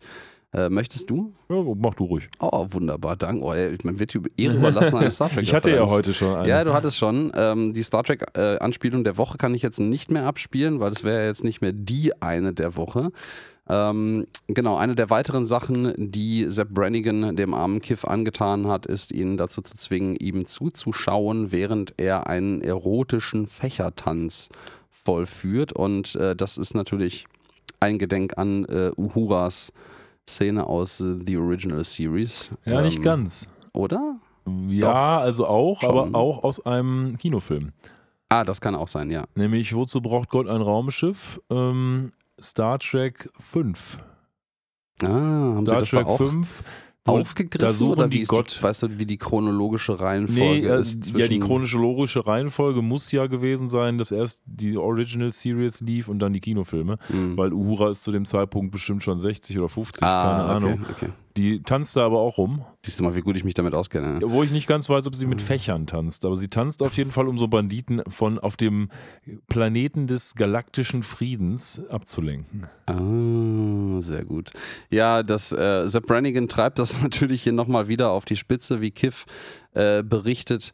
Und äh, das war kein Fächertanz mit einem Fächer, sondern das war ein Fächertanz äh, mit einem Tischtennisschläger und einer, wie er es schön sagt, einer No-Show-Sock. Äh, ich, mir fällt gerade keine passende deutsche Übersetzung ein, außer die Umschreibung. Er hat sich offensichtlich eine Socke über den Schlong gezogen und war Ja, ansonsten nackt. So wird es wohl auch gewesen sein. Ähm, äh, ja, äh, ich finde im Übrigen auch deine Analogie gerade zu den, den Trump-Anschuldigungen und seiner Rechtfertigung dazu ist hier sehr, sehr hundertprozentig äh, gerechtfertigt. Einfach auch dadurch, weil von der Gegenseite, also von, von den Beschuldigten, kein Kommentar zur Sache dazu kommt. Also es ist, es wird nicht irgendwie versucht, diese, diesen, dieses äh, diese Sachen abzuschmälern. Also es wird nur versucht, das abzuschmälern und zu sagen, das war ja irgendwie okay, Punkt. Aber das ist halt auch die, die Essenz der Sache dessen, was er sagt. Ja. Und äh, hier an dieser Stelle treibt das auf die Spitze und sagt nämlich, das war zu einer anderen Zeit. Und, und sagt, ja, das war gestern. Und er, sag ich doch. ja, genau. So, Also gibst du es zu, ja? genau. Ja, gut. Also auf jeden Fall gibt es dann plötzlich ein Verdict vom Hyper Chicken, aber die Richterin sagt, I'm going to allow this. Und, äh, Genau, das, das ist nämlich schuldig, der Sepp Brannigan. Ja, der ist schuldig und der kriegt jetzt das Scarlet C, das scharlachrote Cancellation C. Mhm, Das ist so ein Button, den man ansteckt, der leuchtet dann schön rot. Ähm, und dann ist er gecancelt. Das ist übrigens nur die zweitschlimmste Strafe, weil die schlimmste Strafe für, wäre für Brannigan gewesen, mit einer über 35-Jährigen auszugehen. Ach ja, das, das passt aber dann auch von der Abfolge her wunderbar in, äh, in, in, in äh, die Riege aller Sachen, die er hier in diesem, diesen Prozess von sich gegeben hat, rein, weil er der, das, das kommt direkt, nachdem er der Richterin versucht hat, äh, die Schultern zu Ja, ja, massieren genau. und sie sich mal ein bisschen entspannen soll. Hatten wir ja gerade. Wow. Ja, ist also, ich sag mal so, es ist schon in Character für Sepp Brannigan, dass er so agiert. Von daher finde ich es völlig okay, dass sie ihn dafür nehmen. Aber es ist auch schön, jetzt mal zu sehen, dass seine Aktionen mal wieder Konsequenzen haben. Ja, mal wieder ist mit einem schönen ironischen Unterton sehr, sehr korrekt, weil wir haben das ja schon ein paar Mal gehabt, dass er tatsächlich äh, dafür bußen müsste, was er getan hat. Aber Ja. das hat irgendwie nie weitreichende Konsequenzen gehabt und Das schauen wir mal, ob es das es diesmal ja, haben hat wird. es ja auch hier nicht. Nee. Jetzt wollte ich gerade mal einen Spoiler vermeiden, aber ja. Ach, Ich habe im Übrigen wegen diesem Scarlet Sea ein bisschen recherchiert und ähm, das Einzige, was ich dazu finden konnte, ich dachte so, boah, das hat das, ah, das hat so ein, so ein, so ein fast so, schon so einen Judenstern-Vibe, Ja, muss ja. ich sagen. Vielleicht, also ich, nein, ich glaube, das trägt auf einer anderen Ebene eine Verbindung dazu, weil ich fand zumindest Zeitungsartikel und Ressourcen, die das im Zusammenhang mit äh, Corona von dem Scarlet Sea gesprochen haben, also quasi dem, ähm, wenn, wenn Leute dann nach langer, langer ähm, Social Distancing und ähm, Verhaltensanpassung dann doch Corona kriegen und auf einmal quasi dieser, dieser sichtbare Stempel da ist, wo man dann Leuten mitteilen muss, dass man halt irgendwie jetzt Corona hat und die Kontakte nachverfolgen muss und sich isolieren muss, dass das in einiger Literatur als das Scarlet Sea Okay. bezeichnet wurde, ohne dass das jemals manifestiert, sich manifestiert hat. Also und ähm, ich habe das für mich persönlich als, äh, habe ich auch überlegt, die einzige Assoziation, die mir eingefallen war, die aber garantiert nicht beabsichtigt war, ist, äh, dass in The Handmaid's Tale diese doch von der Gesellschaft sehr stigmatisierten Mägde in äh, diesem Land auch so gleichfarbene Kutten tragen müssen. Ja gut, das ist ja Ähm, so ein Uniform. Ja, ja, eher, genau. Ne? Glaube ich auch. Also das, da hätte nur die Farbe die gleiche Varianz und dementsprechend glaube ich nicht, dass es dass das mehr als in meinem Kopf passierte. Ja. Dann gibt es noch eine Ohrfeige vom Hyper Chicken äh, oder eine Flügelfeige. Ich weiß nicht, wie man das dann nennt. Ja. Und wir sind zurück im Robot Arms Department. Was heißt zurück? Da waren wir heute noch gar nicht. Ähm, bei Lila, die gerade ihrer Abendroutine nachgeht. Aber wir sind im Robot Arms Department. Das Wir ist sind im schön, Robot Arms Department. weil Lila Exakt. wohnt da ja jetzt. Exakt, exakt. Das ist, ein, da, weißt du, das ist wieder, und ich glaube, da haben wir uns beim letzten Mal oder wann auch immer auch schon drüber ausgelassen. Das ist so ein, so ein, so ein Beispiel wieder, das Continuity können sie ja. Es funktioniert doch. Warum dann nicht mit anderen Details? Wie, ja gut, beim letzten Mal haben wir uns dann darüber ausgelassen, der blöden Pandemie, die es angeblich schon sechs Episoden lang gab. Ja, das stimmt. Also ich meine, das ist vielleicht auch ein bisschen schwieriger dann, das hinzupopeln, als jetzt Lila halt in, die, in der Episode im Robot Arms Department wohnen zu lassen. Aber hätte man auch geschafft. Hätte, man- das hätte man ja auch subtil irgendwie wegreden können. Man hätte es in der Episode einfach auch irgendwie so verklausulieren können, warum das vorher niemandem aufgefallen ist. Egal. Ihr, ihr hört, wir, wir sind da noch nicht so ganz drüber tief. hinweg. Wir sind da noch nicht so ganz drüber hinweg, was man uns da angetan hat, episodentechnisch. Ja. Ähm, ich finde es sehr nett, dass äh, Lila hier in ihrer Abendroutine ihre eine riesige Kontaktlinse rausnimmt. Ich weiß auch nicht, ob man das schon mal gesehen hat, aber das lasse ich als für den Gag, für den Moment völlig gelten, weil Futurama sowas in solche kleinen Details ständig macht. Die hat, das hat ja auch keine weitreichenden Konsequenzen. Ähm, die schmeißt nämlich ihre riesige eine Kontaktlinse in so, eine, so ein Fischglas rein und tut dann da so eine, wie so eine Reinigungsflüssigkeit für ähm, Kontaktlinsen rein. Aber da sind ganz viele kleine Putzerfische drin und die dann in diesem, diesem Fischglas total niedlich die äh, Kontaktlinse sauber. Schon mal gemacht sowas? machen. Man kann sich ja so die, die Hornhaut abnippeln von lassen. nee, habe ich noch nicht, aber ich glaube, du hast das schon mal gemacht. ja, ich habe das schon mal gemacht. Meine Frau hat mir danach erzählt, dass man dadurch gut AIDS kriegt. Und äh, deswegen Oh, fand ich wow. es nicht so geil. Also nein, wir haben alle kein AIDS, aber es kann halt passieren, je nachdem, ob es gut, AIDS, AIDS, gut gereinigt AIDS. wird oder so. Ja. Also Schöne Grün raus, äh, Grüße gehen raus an die World Police. Ja, ähm, ich fand es jetzt nicht so geil, aber mein Gott, wir haben es auf Bali für 3,50 Mark gemacht. Uff. War jetzt nicht so schlimm. Ja, okay. Ja, dann, aber äh, diese, Oh, jetzt- diese jetzt- Abendroutine, oh, jetzt- jetzt genau, kommt was, die Abendroutine ähm, hat einen Zweck. Da wird nämlich Lila angerufen auf ihrem Bristol Jackalometer, keine Ahnung, ich, wie das Ding jetzt nur heißt, von der Dupe-Präsidentin. So, und jetzt pass auf, jetzt kommt der große, absolute Mindblow der deutschen Übersetzung. Hau raus. Also, was passiert? Die wird angerufen von der Du-Präsidentin. Sie sagt noch, "Hä, wer ist denn das? Pup, haha, alle mal gelacht. Und dann sagt die Du-Präsidentin auf Englisch, Captain Taranga Lila. Also so im Sinne von, hallo, bist du das? So, wie, was glaubst du, wie sie es auf Deutsch übersetzt haben? Du meinst, wie sie Captain Turanga Lila auf Deutsch Ja, wie- übersetzt haben oder genau. ihre Reaktion? Nein, nee, diesen Satz. Sie sagt ja nur Captain Turanga Lila, also so Fragen, ne? Was haben sie auf Deutsch daraus gemacht? Boah, sie hätten es einfach eins zu eins übernehmen können. Ja, haben sie aber nicht. Was haben sie, wa, haben- was haben sie gemacht? Sie haben es übersetzt mit Captain Turanga an Lila. Sie gehen also offensichtlich davon aus, dass die Dupe-Präsidentin Captain Turanga ist, die jetzt Lila anruft. Und das äh, fand ich also doch recht beschämend, als ich das gelesen habe. What the fuck? Was haben, was haben die geraucht? Ja, haben das- die irgendwie das- Steine geraucht Zwar- oder was? Also da wurde es halt absurd. Und da muss ich auch sagen, okay, Leute, also ich bin, ich habe es mir auf Deutsch nicht angehört in der, in der Dub, aber in der in den Untertiteln steht halt bei Disney Plus Captain Turanga an Lila. Und äh, sorry, aber das ist einfach nur qualitativ mangelhaft. wow. Also d- da hätte selbst ChatGPT eine bessere Übersetzung hingekriegt, glaube ich. Oder hier DeepL, ja. Ja, wie auch immer, aber das geht halt nicht. Boah. Vielleicht wird es auch bald gefixt, wer weiß, aber ähm, zu das dem wäre auch, mal- Zeitpunkt. das wär auch mal witzig, tatsächlich einfach diese Episodenübersetzung in DeepL reinzuwerfen und mal gucken, was der aus dem Transkript macht. Ob das vielleicht sogar im Kontext besser und klüger übersetzt wird als ja. wow. Also auf jeden Fall wissen wir jetzt, wie die Du-Präsidentin heißt. Jedenfalls in der deutschen Synchro, da heißt sie Captain Turanga. wie auch immer. Denkst du dir nicht aus, ey. Nee, wirklich nicht. Ja, Habe ich auch dreimal nachgeguckt, ob das stimmt. Ja, die hatte, die hatte im Übrigen auch ganz kurz vorher, und das, das hat jetzt, das ist Cut Continuity, aber das ist so ein bisschen äh, indirekt, glaube ich, auch äh, umgesetzt. Ähm, die hat kurz vorher, sagt sie dann nämlich, als die, die Dupe-Präsidentin anruft, hätte sie halt auch ihre, ähm, ja, die, die Application, also die Bewerbung abgeschickt, äh, weil sie nach, nach dem 200. äh, Best Employee of the Month Award dann irgendwie doch festgestellt hat, dass sie da wirklich nicht mehr weiterkommt und da nicht so richtig happy ist und sich da tatsächlich beworben hat, nur eine Stunde vorher und plötzlich wird sie genommen und wir blenden über in, ich mutmaße mal, der nächste Tag, wo sie das äh, frohen Mutes im Planet Express Hauptquartier vor allen anderen verkündet und es freuen sich auch alle total dafür. Ähm, und äh, Kiff nimmt, und da sind wir wieder bei einem, bei einem sehr modernen Familienbild hier auch, der sich ähm, quasi Vaterschaftsurlaub nimmt, um auf die Kinder jetzt aufzupassen. Und äh, Amy äh, kommt nämlich mit an Bord. Ja, man sieht die Kinder auch noch mal kurz. Die gibt es also noch, schön zu sehen. Ja, man will natürlich jetzt diese Dynamik, glaube ich, ändern, weil wir haben Kiff jetzt Mhm. gesehen im, mit Brannigan zusammen und jetzt soll halt die Planet Express Truppe da aufs Schiff. Ja. Wobei ich erzähle Unsinn. Amy ist gar nicht mit dabei.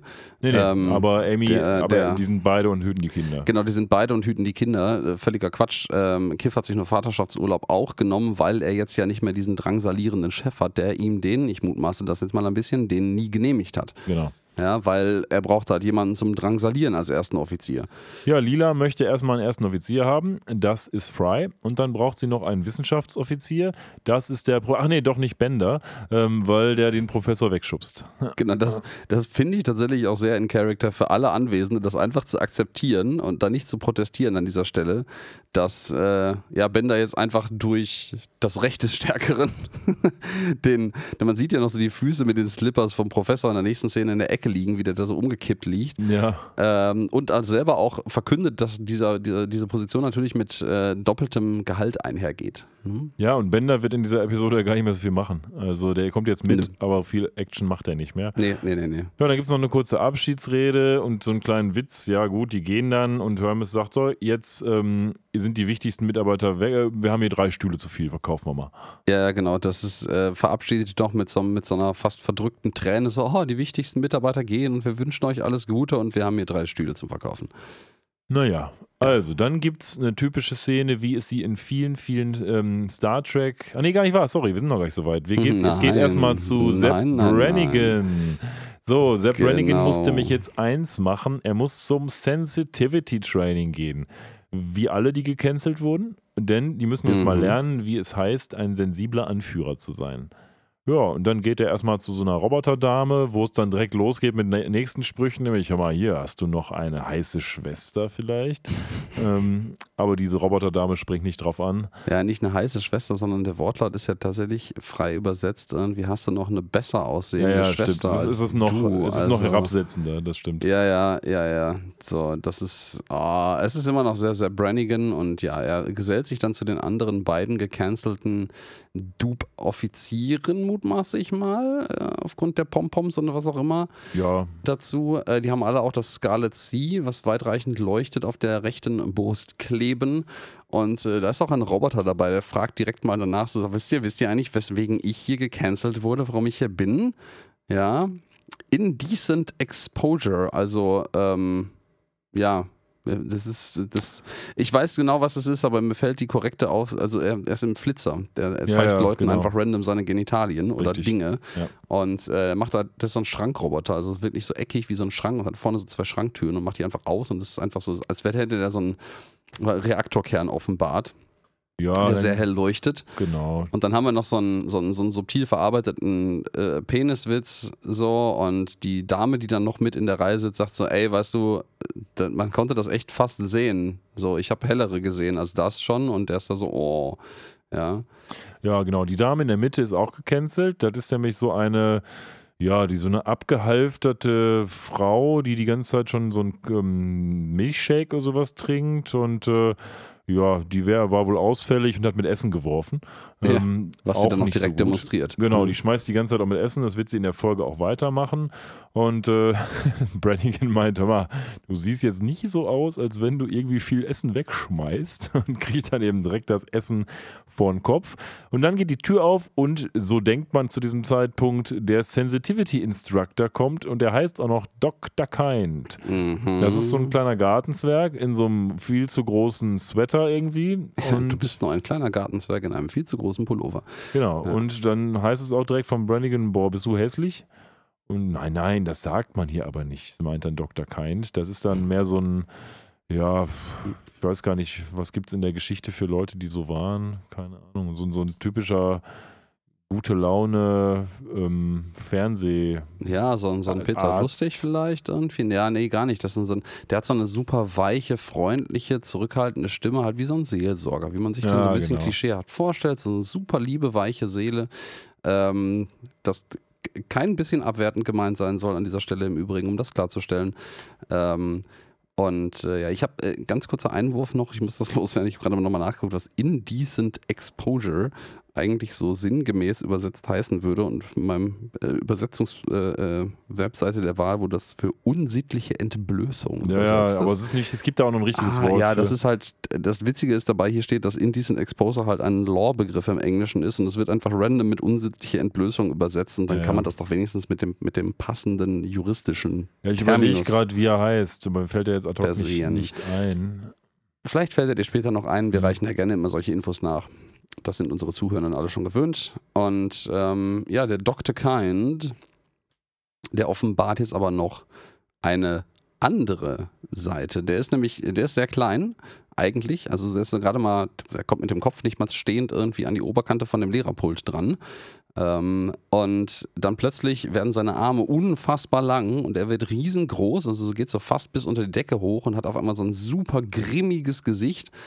Äh, ja, knurrt auch und hat auf einmal so eine super tiefe Stimme und äh, demonstriert denen nochmal, wie das denn eigentlich ist, so wenn man misshandelt wird und äh, verpr also verprügelt die mit so Backpfeifen hat allesamt, ja. Ja, genau. Der wird richtig böse und sagt jetzt so mal hier, ich bin hier zwar Dr. Kind, aber ich bin eigentlich dafür da, euch als schlechtes Beispiel zu zeigen, wie schrecklich es ist, wenn man die Ja. ganze Zeit hier irgendwie abusive ist. I am going to teach you by ja, bad example.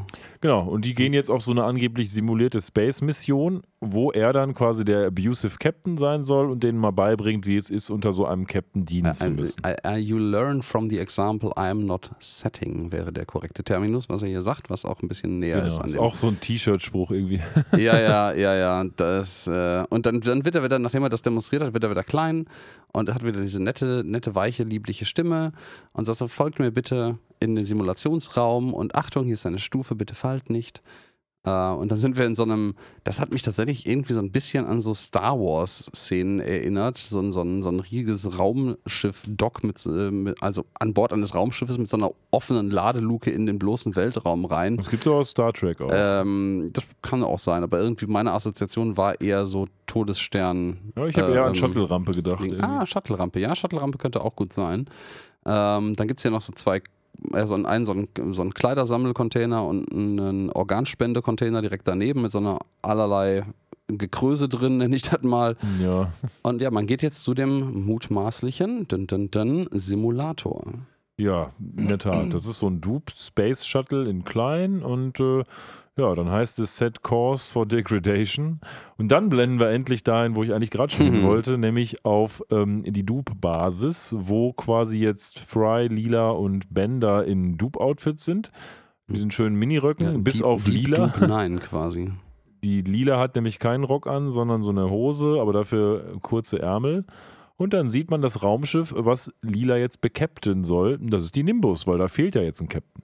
Mhm, mhm. Das ist quasi das Flaggschiff der Flotte auch, ne? Ja, relativ ungewöhnlich, dass ein neuer Captain dann direkt das Flaggschiff kriegen darf. Auf der anderen Seite schlechter als der Brannigan kann es ja nicht laufen. Wir kriegen ja auch direkt auf dem Silbertablett serviert, warum das passiert, weil die Dupe-Präsidentin sagt es auch selber direkt so, ey, ähm, wir, es war total convenient, dass du dich beworben hast, weil wir wollen, wir, wir haben den ein, wir wollen gerne den Eindruck erwecken, dass wir ähm, uns darum scheren, Frauen anzustellen. Genau, ja, ja. Ähm, und äh, da haben wir, äh, diese Episode ist tatsächlich auch mit relativ viel Kritik, Gesellschaftskritik irgendwie gesegnet.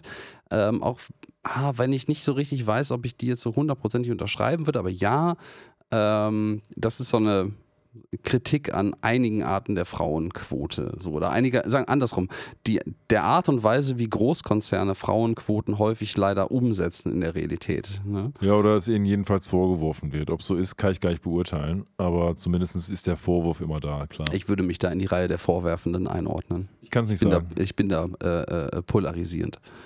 Gut. auf jeden Fall fährt man jetzt mit einem großen Space-Rolltreppending auf die Nimbus drauf.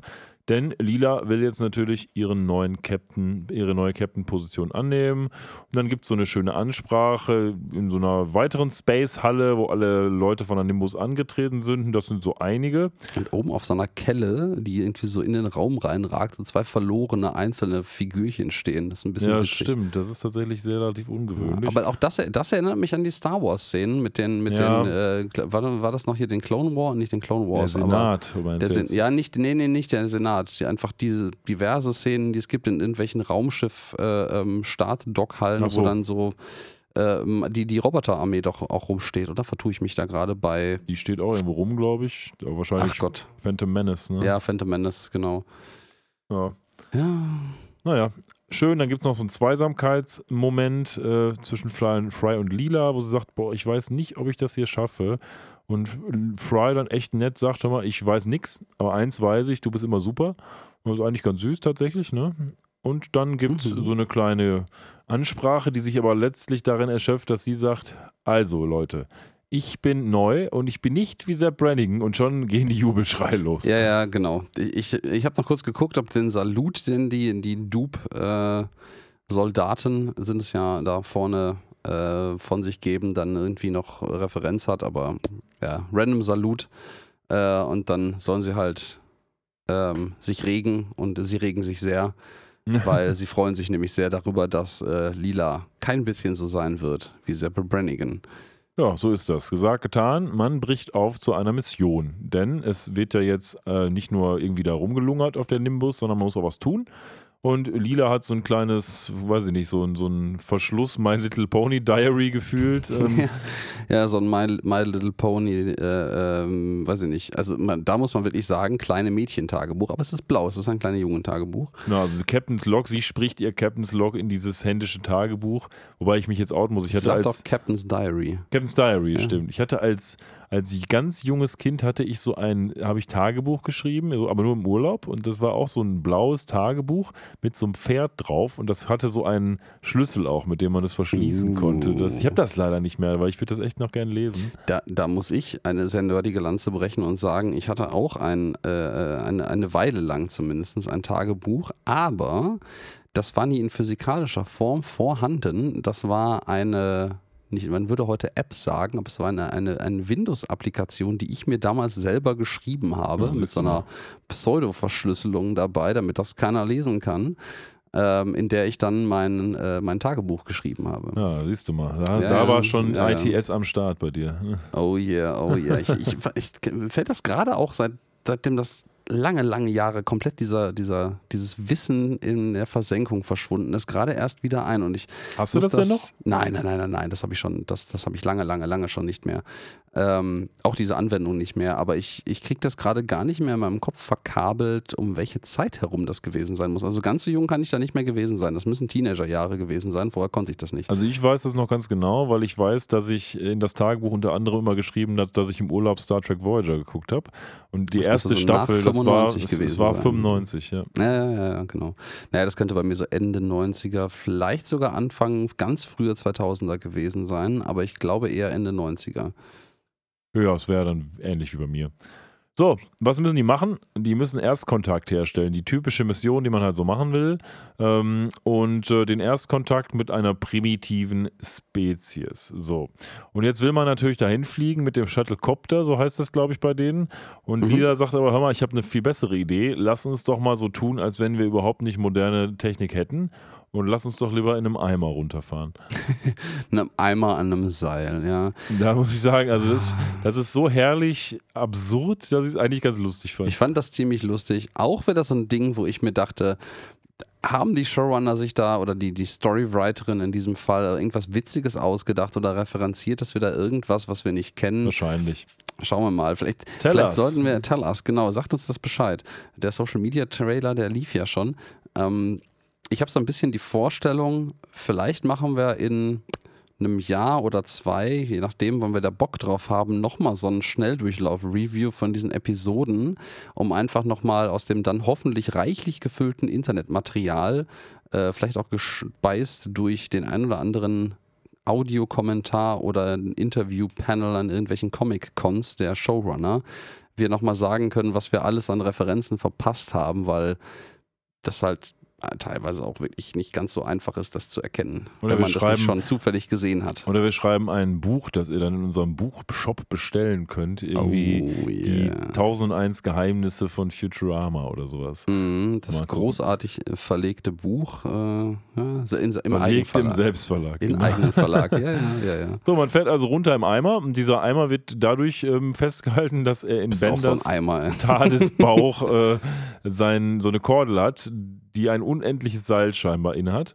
Und da wird der Eimer jetzt dran runtergelassen. Ja, ja, ja. Und Bender macht sich dann, will sich dann einen Scherz machen, aber unendlich ist es im Übrigen nicht, wie man hier sieht. Es ist nämlich ziemlich exakt zu Ende, als sie unten ankommen. Ja, okay. Ähm, aber es sah echt sehr unendlich aus. Es, es, war, es ist auch sehr lang, glaube ich. Es ist quasi so lang, bis es äh, es plötzlich leer muss. ist, bis es Es ankommt. ist so lang, wie der Plot es erfordert. Wie lang muss dieses Seil denn sein? Wie hoch ist denn so ein Schiff in einer Atmosphäre wahrscheinlich? Boah, ich habe absolut keine Ahnung. Wir hatten ja ganz zu Anfang Spa äh, Starlink, nicht Spacelink, Starlink-Satelliten, wenn ich mich am Anfang richtig erinnert habe, kreisen die in 155 Kilometern um die Erde und das ist sehr niedrig. Also das ist nicht so, Sind ja so noch deutlich ISS, außerhalb. Ähm, aber ich äh, kann das mal ganz kurz, während du das dezent überspielst und übersprichst. Ich würde auf jeden Fall sagen, dass sie ein statisches Problem kriegen. Äh, ISS äh, hat eine Orbithöhe von 370 bis 460 Kilometern.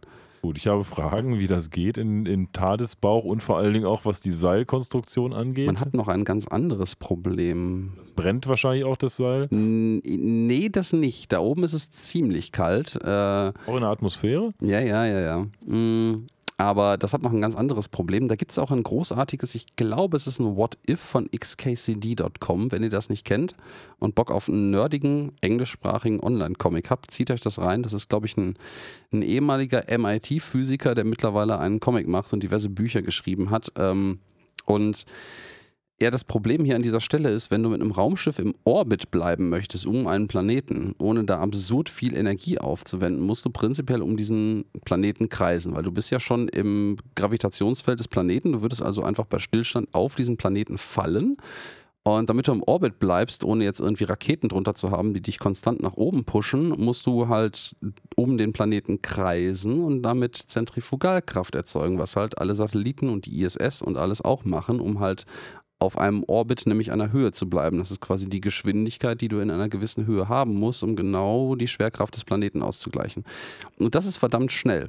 Also um das mal irgendwie in Perspektive zu setzen, die ISS, die hat eine Orbital Velocity, also eine Orbitalgeschwindigkeit von 7,6 bis 7,7 Kilometern pro Sekunde.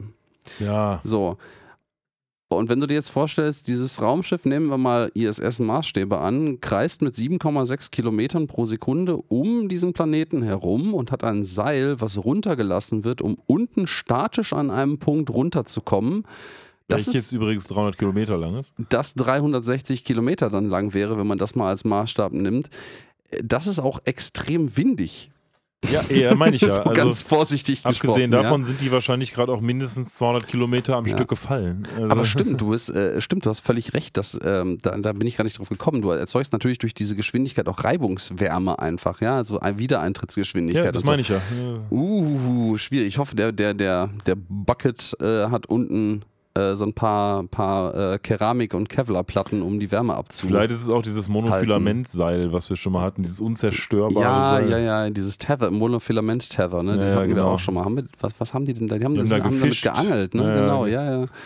Ach ja. However, sind jetzt da unten angekommen, nachdem sie 200 Kilometer mit dem Eimer wahrscheinlich abgestürzt sind, aber keiner hat sich verletzt, ein Glück.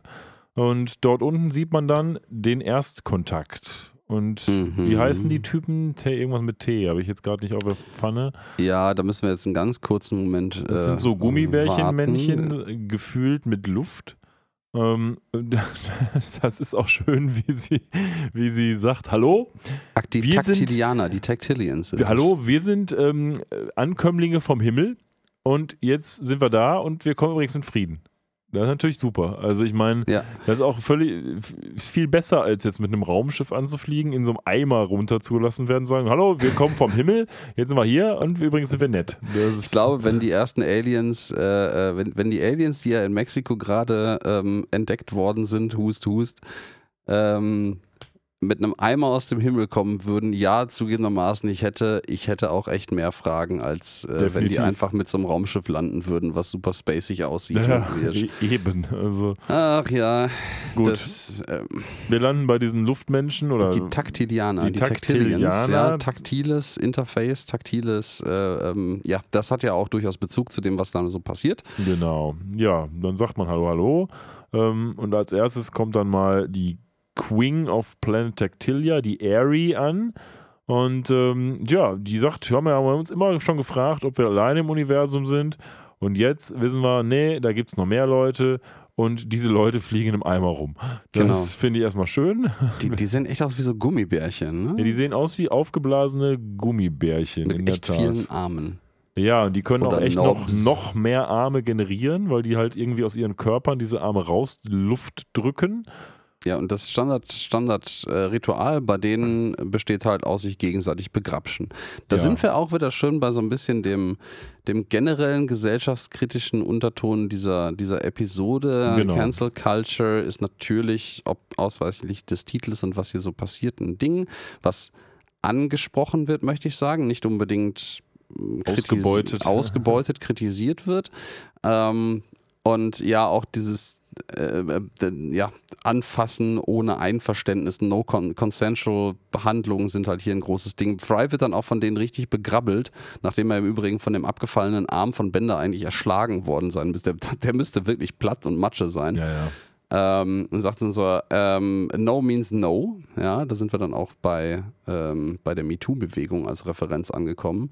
Genau. Und er sagt dann so, hey, äh, irgendwer kneift ihn in den Hintern, so, ey, nur weil ich einen, einen, kurzen Rock trage, heißt das nicht, dass du mich anfassen darfst. Ja, ganz schön natürlich, ja. dass es hier ein Mann sagt, ne? Mhm, mhm, exakt, exakt das, ja.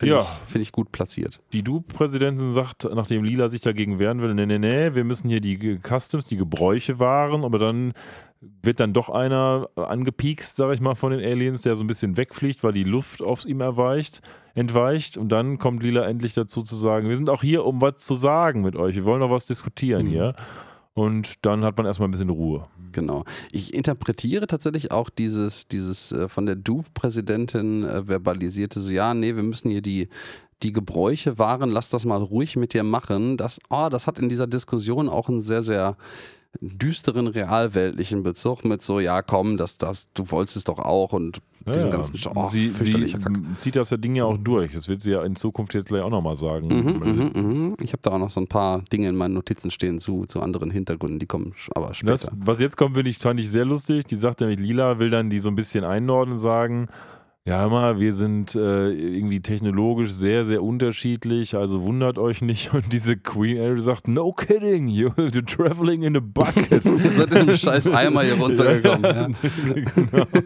genau. das fand ich wirklich gut.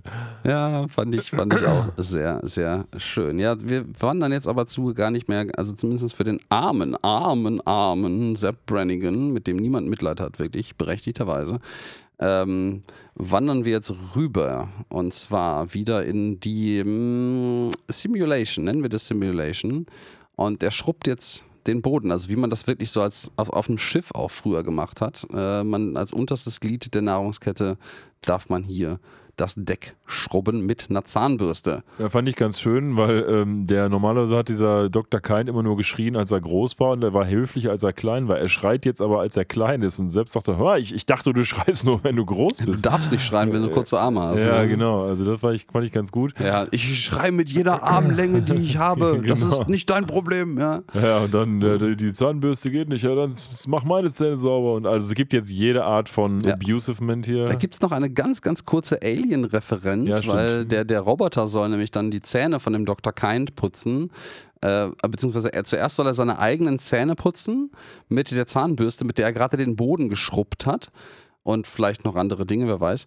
Ähm, und als er dann sagt, er hat keine Zähne, was ich dann wiederum ein bisschen unsinnig finde, ist, Stimmt. so dann putz halt stattdessen meine Zähne. Ja. So mit der dreckigen, siffigen Zahnbürste. ja, stimmt. Ähm, ja, und dann versucht er das jedenfalls und der Dr. Kind hat auf einmal halt so riesige, breite Zähne und als die Zahnbürste sich dann nähert, kommt aus seinem Mund noch so ein, so ein, ja, so eine Schlange mit Mund raus und frisst die Zahnbürste auf und das ist natürlich Alien. Es wirkt so eine, wie so eine halbe Scary Door-Folge, diese Ja, Szene, ja, finde ja, ich so. Ich putze, ich habe keine Zeit, putze meine.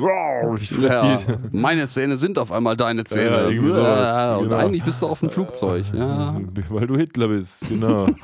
Irgendwie Genau, sowas. das, das, wird, das würde dann wiederum tatsächlich auch, oh, das hätte mit dem Scarlet Sea dann wiederum, ne, ja, dann wäre mm, es. Ja. vielleicht doch nicht. Und dann gibt es Mhm. so eine schöne Referenz auf den Anfang. Da sagt der Dr. Kent nämlich zum Sepp Brannigan: Ich werde das ultimativ böse machen. Ich werde hier auf der, der Brücke einfach eine Dusche nehmen. Und der Sepp guckt ihn nur an: You sicken me. Ja, du machst mich krank. Ja. Fand ich, fand ich gut. Das ist, ich, ich habe aber auch den Eindruck, das zeigt halt auch genau die Reaktion dieser Personen, die dann also mit so, so überbordenden, veraltenem Sexismus, Rassismus oder sonst was um sich werfen und dann immer so tun, als wäre das alles total normal und ja gar nicht richtig böse gemeint. Wenn man sie dann mal selber andersrum mit dem Scheiß, den sie da äh, verzapfen, konfrontiert, dann, dann sind sie auf einmal da auch total gegen. Aber nur wenn das gegen sie geht. Ja, äh, das ist ja dieses klassische Ding: Man legt völlig andere Maßstäbe an andere Ja, ja, als an ja, sich selbst ein. Ne?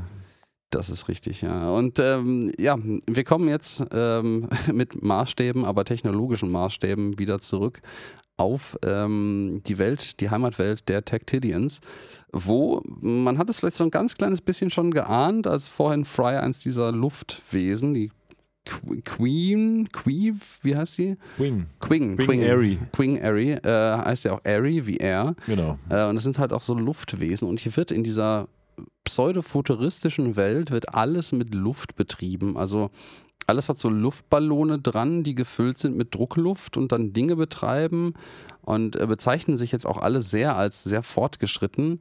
Und ähm, wir haben die großartige Kraft der Pneumatik ähm, uns zunutze gemacht. Da ist einfach so alles aus Luft. Typ aus so einem super nutzlos wubbelnden Bike vorbei mit so super nutzlos aufgeblasenen Reifen und die, ähm, das ist so ein bisschen, das ist so ein bisschen wie so ein, wie so ein, wirklich wie so ein Diplomatenbesuch, wo man sich gegenseitig die, die Sternstücke der eigenen Zivilisation zeigt. Aber ich fand es schön, weil es ist referenziert natürlich auf diese zahlreichen Sci-Fi, insbesondere Star Trek-Folgen, wo man sich gedacht hat, wir machen jetzt, was ist denn, wenn es eine Zivilisation gäbe, bei der alles aus Luft ist? Und dann zeigt man irgendwie drei Sachen, überlegt sich nichts anderes und das macht die dann aus. Bei denen ist halt alles aus Luft. Oder bei mm. denen ist alles, oder die haben drei Köpfe oder irgendwas. Ja, ja. So ein einzelnes distinguierendes Feature, ähm, wo sich aber niemand darum schert, ob das irgendwie gesellschaftstechnisch überhaupt funktioniert. Und mhm. hier ist das so ähnlich. Und deshalb finde ich es eigentlich einen schönen Rückgriff auf diese alte Technik. Ich finde es auch, wenn, wenn ich jetzt mal näher drüber nachdenke, auch so eine schöne ähm, äh, menschliche Selbstkritik eigentlich, weil wenn du mal überlegst, ähm, bei uns funktioniert einfach alles mittlerweile mit Elektrizität. Und unsere Elektrizität ist quasi deren Luft und äh, man nimmt das so, also äh, das, man nimmt das so selbstverständlich hin und ja, es ist natürlich auch für uns die logische Konsequenz und es funktioniert und die Physik diktiert halt auch einfach, dass das mit Luft irgendwie total dumm wäre, das zu machen. Aber vielleicht keine Ahnung, vielleicht gibt es da draußen irgendeine außerirdische Spezies, die aufgrund der Beschaffenheit ihrer Planeten, ihrer Umgebung, ihrer Physiologie einen völlig anderen Lösungsweg für genau diese Form von Problemen hat, die man hier mit Elektrizität durch. Aber das ist natürlich ne? genau also, der Punkt. Ne? Also ja? diese, die Pneumatik, die die da haben, basiert ja auch wahrscheinlich darauf, dass die selbst aus Luft bestehen. Genau. Wir, wir bestehen ja nicht aus Strom. Also ja guter Punkt. ja, aber die, die Evolution hat uns zumindest mit, äh, äh, mit unserem Denkapparat und unserem Steuerungsapparat gesegnet, der auf el ja, ja. elektrochemischer Klar, Basis funktioniert. Natürlich. Aber äh, ja, anyways. Ähm, das, ich fände im Übrigen, ich weiß gar nicht, was wir gerade erwähnt haben, natürlich auch dieser Versuch mit diesem Bucket, die nicht irgendwie mit ihrer ähm, überbordenden Technologie zu verschrecken, ist natürlich auch wieder so ein ja, Star Trek schon, aber auch allgemein so ein Sci-Fi-Trope, was ich allerdings sehr mit Star Trek äh, verbinde, so die oberste erste Direktive ja. nicht verletzen und. und da ne? muss ich allerdings eine Lanze für Star Trek brechen, weil in gerade bei Strange New Worlds, in der neuen ersten Episode sogar von Strange New Worlds, machen die es genau andersrum. Da gibt es nämlich sowas, wo sie auch sich erst verstecken, dann sagt der, ach scheiß drauf, dann fliegen die einfach mit der Enterprise hin, sagen, hör mal hier, wenn ihr so weitermacht, dann wird das ganz schlimm für euch enden. Ähm, ohne halt dieses ähm, Shadowplay ähm, zu machen. Ja gut, das ist ja, glaube ich, auch bei Star Trek sehr häufig in der, in der praktischen, praktischen Anwendung dann wieder darauf hinausgelaufen. Äh, ne? Genau, ja. Das, äh, Futurama hat das ja ha, indirekt auch schon mal persifliert. Mir fällt da die I'm my, uh, Roswell That Ends Well, I'm Mr. My Own Grandpa Episode ein, genau. wo sie halt zuerst, da geht es halt um Zeitreisen, aber das ist ja ein vergleichbares äh, Ding, versuchen nichts zu verändern und am Ende einfach einen Fick drauf geben und mit dem, mit dem Planet Express Raumschiff halt einfach die Roswell Naval Airbase platt machen. Genau. Äh, ist, ja. So, also man hat jetzt gelernt nach diesem Rundgang, dass innerhalb, innerhalb dieser City der Tactilians alles mit Luft betrieben wird und das kommt alles aus so einem fetten Krater und da strömt die Luft raus. Das ist quasi the Great Blowhole, wie sie dann sagen. Mhm. Und dadurch wird quasi der gesamte Planet betrieben, so wie ich das verstanden habe. So habe ich das auch verstanden. Also diese Gesellschaft scheint sich äh, ziemlich, also One ich würde sagen, diese Gesellschaft. ja, ich, äh, es ist auch irgendwie so ein Single Point of Failure an so vielen ja, Orten. Ja, genau. Wenn das wirklich nur dieses eine Great Blowhole ist. Ähm, ich habe auch schon, äh, als ich das gesehen habe, dachte ich so, boah, ist das jetzt, kommt es am Ende raus, dass dieser Planet eigentlich so ein Wal ist und dass das das Luftloch von dem Wal ist? Aber dann dachte ich mir so, nee, das ist, das ist eine Schicht zu viel für ja. eine Futurama-Episode. Das würde an nee. der Stelle nicht. Da, dann hätten wir irgendwann so eine All Over the Place wie letztes Jahr, ja. wie letztes Mal. Ähm, aber auch das schlägt für mich in die Kerbe dieser, dieser ähm, Planeten bei Star Trek und anderen Sci-Fi-Serien, die nur auf einem einzigen Aspekt aufbauen. Ein Supercomputer regiert wir haben ein einziges Blowhole, mhm, wir haben mhm. irgendwie eine Mine oder sowas ähm, und die dann immer eigentlich nur runtergekocht ist, weil man halt nicht den gesamten Planeten zeigen kann. Aus Ja, ja, ja. Budgettechnik. Ich, ähm, ich habe gerade auch die ganze Zeit überlegt, worum, woran mich dieses Design dieser Stadt erinnert, mit diesen doch relativ spartanischen, Gebäu großen, aber spartanisch äh, äh, dekorierten Gebäuden mit so vereinzelten kleinen Fenstern dran, irgendwelchen Rohren, die dazwischen führen und irgendwelche Gangways zum Teil am Gebäude lang. Und das erinnert mich ein bisschen an die Ästhetik von Beneath the Steel Sky. Ja, Das, stimmt. äh, das ähm, schöne das ist 90er, 90er Grafik-Adventure. Jahre Grafik-Adventure. Es stimmt, ich habe das gerade nochmal nachgeguckt, um so meine, meine Erinnerungen mit der Realität irgendwie zu vereinbaren. Es stimmt nicht so ganz, aber ich weiß, woher ich diese Analogie hernehme in meinem Bisschen Kopf. Star Wars ist auch drin, ne? Ja, auch so, ein- ja, auch so ein bisschen Star Wars. Mos Eisley-mäßig. so ein Genau, bisschen. genau. Ähm, es ist wahrscheinlich auch so eine generische Ja, ähm, Ästhetik, die man sich da zu eigen gemacht hat. Ja, dann Fry fällt ins Loch und fliegt dann da so rum. Der macht quasi Skydiving. Habe ich auch mal gemacht. Hat mir überhaupt nicht Indoor gefallen. Skydiving, ich habe Indoor ganz Skydiving. wichtig. Ja, ja, Indoor Skydiving habe ich gemacht. Fand ich gar nicht Hm. cool, muss ich sagen. Aber äh, Hm. meiner Frau hat es gut gefallen. Von daher schön. Ähm, ja, und äh, dann geht es jetzt mal kurz in den Zweier-Talk mit Lila und äh, Captain Turanga, ähm, um dort dann mal zu sagen, naja, ähm, wir möchten eigentlich hier von Dupe gerne ähm, uns das hier unter den Nagel reißen. Also das ist- Luft. Die Luft. Ja. Denn ähm, das ist eigentlich unser eigentlicher Plan hier. Wir wussten auch, dass diese Luft hier aus diesem Blowhole kommt. Und deswegen musste man hier dieses ähm, Treaty signen mit denen, also dieses, diesen Vertrag abschließen mit denen. Da steht zwar Friedensvertrag drauf, aber eigentlich geben die uns quasi das Recht, hier alles zu machen, was wir wollen. Ja. Und die, die dann irgendwie sehr dünne Analogie dazu ist, dass deren Luft halt irgendwie immer, was ist es? Ich weiß nicht, welche Zahl sie nennen, 20, 30 Prozent äh, Rülpser sind Ja, und deswegen halt echt eklig riecht. Aber die Luft, die hier aus diesem Planeten kommt, die ist total frisch und die wollen wir haben. ja, ja das Ähm, ist so ein bisschen weird als Grund. aber- 50% Burp, sagt sie, glaube ich sogar. Ja, und das ist so das Ding. Aber da, da bin ich wieder bei, und das ist, glaube ich, so eine der letzten Notizen auch bezüglich dessen, die ich mir dazu gemacht habe. Ähm, äh, zugegebenermaßen ein bisschen Credits gehen raus an Reddit, weil ich wieder diesen einen langen Reddit-Thread Den gefunden habe. Mega-Thread. Der Mega-Thread. Ich muss das Echo gleich einfügen. Äh, und ähm, der diesmal nicht halb so anstrengend war wie bei dem, bei dem vor zwei Episoden, was glaube ich, wo ich da so abgerantet habe drüber, ähm, zu lesen. Ich habe den noch nicht ganz gelesen, aber da war, da hat mir, mir jemand so einen Stein des Anstoßes gegeben, ähm, einen Denkanstoß, und zwar, mh, dass dieses dieser, dieser Peace Treaty mit dann anschließender doch Ausbeutung dieser, ähm, ja, dieses Planeten eigentlich auch so eine, so eine Globalisierungs-Großkonzernkritik natürlich ist, äh, subversiv, weil äh, das im Endeffekt halt auch das ist, was, sind wir bei mutmaßlich, du sagst wieder mutmaßlich, ich halte das irgendwie für, für eine beobachtbare Realität. ähm, dass Großkonzerne halt, gerade auch Stichwort Greenwashing, an vielen Stellen halt sowas veranstalten. Ne, Man tut immer so, äh, ja, natürlich möchte man nicht ausbeuten und bla und dies und jenes, aber eigentlich essen sie, fressen sie ihr eigenes Hundefutter, nicht eating my, your own dog food äh, und, und handeln dann halt doch wieder im Desinteresse derer, wo sie dann manchmal vorgeben, ähm, ja doch nachhaltig handeln zu wollen. So, und ich, ich sehe das so ein bisschen im Gesamtkontext dieser Episode, finde ich, das ist das wahrscheinlich keine zufällig platzierte Analogie. Ich habe es ein bisschen anders als Analogie gesehen. Ich habe es eher als, ähm, als äh, sag ich mal, Schwenk auf Kolonialismus gesehen. Ähm, Oh, oh ja, ja, natürlich auch. Weil, Ja. Und insbesondere auf Star Trek auch, weil die Föderation natürlich letztlich eine Kolonialmacht ist, so ein bisschen auch, von wegen, Mhm. hallo, kommt in unsere coole Föderation, hier, wir leben alle in Frieden, ach, wenn ihr jetzt schon drin seid, gebt mal Ressourcen. Ähm, und, und dieses andere Ding halt Kolonialmacht im Sinne von, haha, wir sind euch überlegen technologisch, aber hier unser Peace Treaty, das ist total gut, aber dann merkt man plötzlich, ach Mist, was haben wir denn da jetzt unterschrieben und was kommt denn da mit diesem Frieden einher? Also Mhm. das finde ich schon, kann man auch in diese kolonialistische Richtung sehen. Ist völlig berechtigt. Also ich äh, finde bei näherer Betrachtung sogar, das passt ein bisschen besser als meine Analogie, die ich mir rausgesucht habe äh, oder die mir aufgefallen ist. Ich habe mich da auch sehr leiten lassen von dem, von dem restlichen Unterton oder nicht mal als Unterton. Die Episode heißt halt auch Zap Gets Cancelled. Ja. Anspielung halt auf eher eine aktuellere kulturelle Referenzen. Aber ja, auf jeden Fall kann man Kolonialismuskritik an der Stelle auch mit äh, nein, nicht mal das Reinlesen, der steht da eigentlich draußen vor an der Stirn geschrieben, fast schon.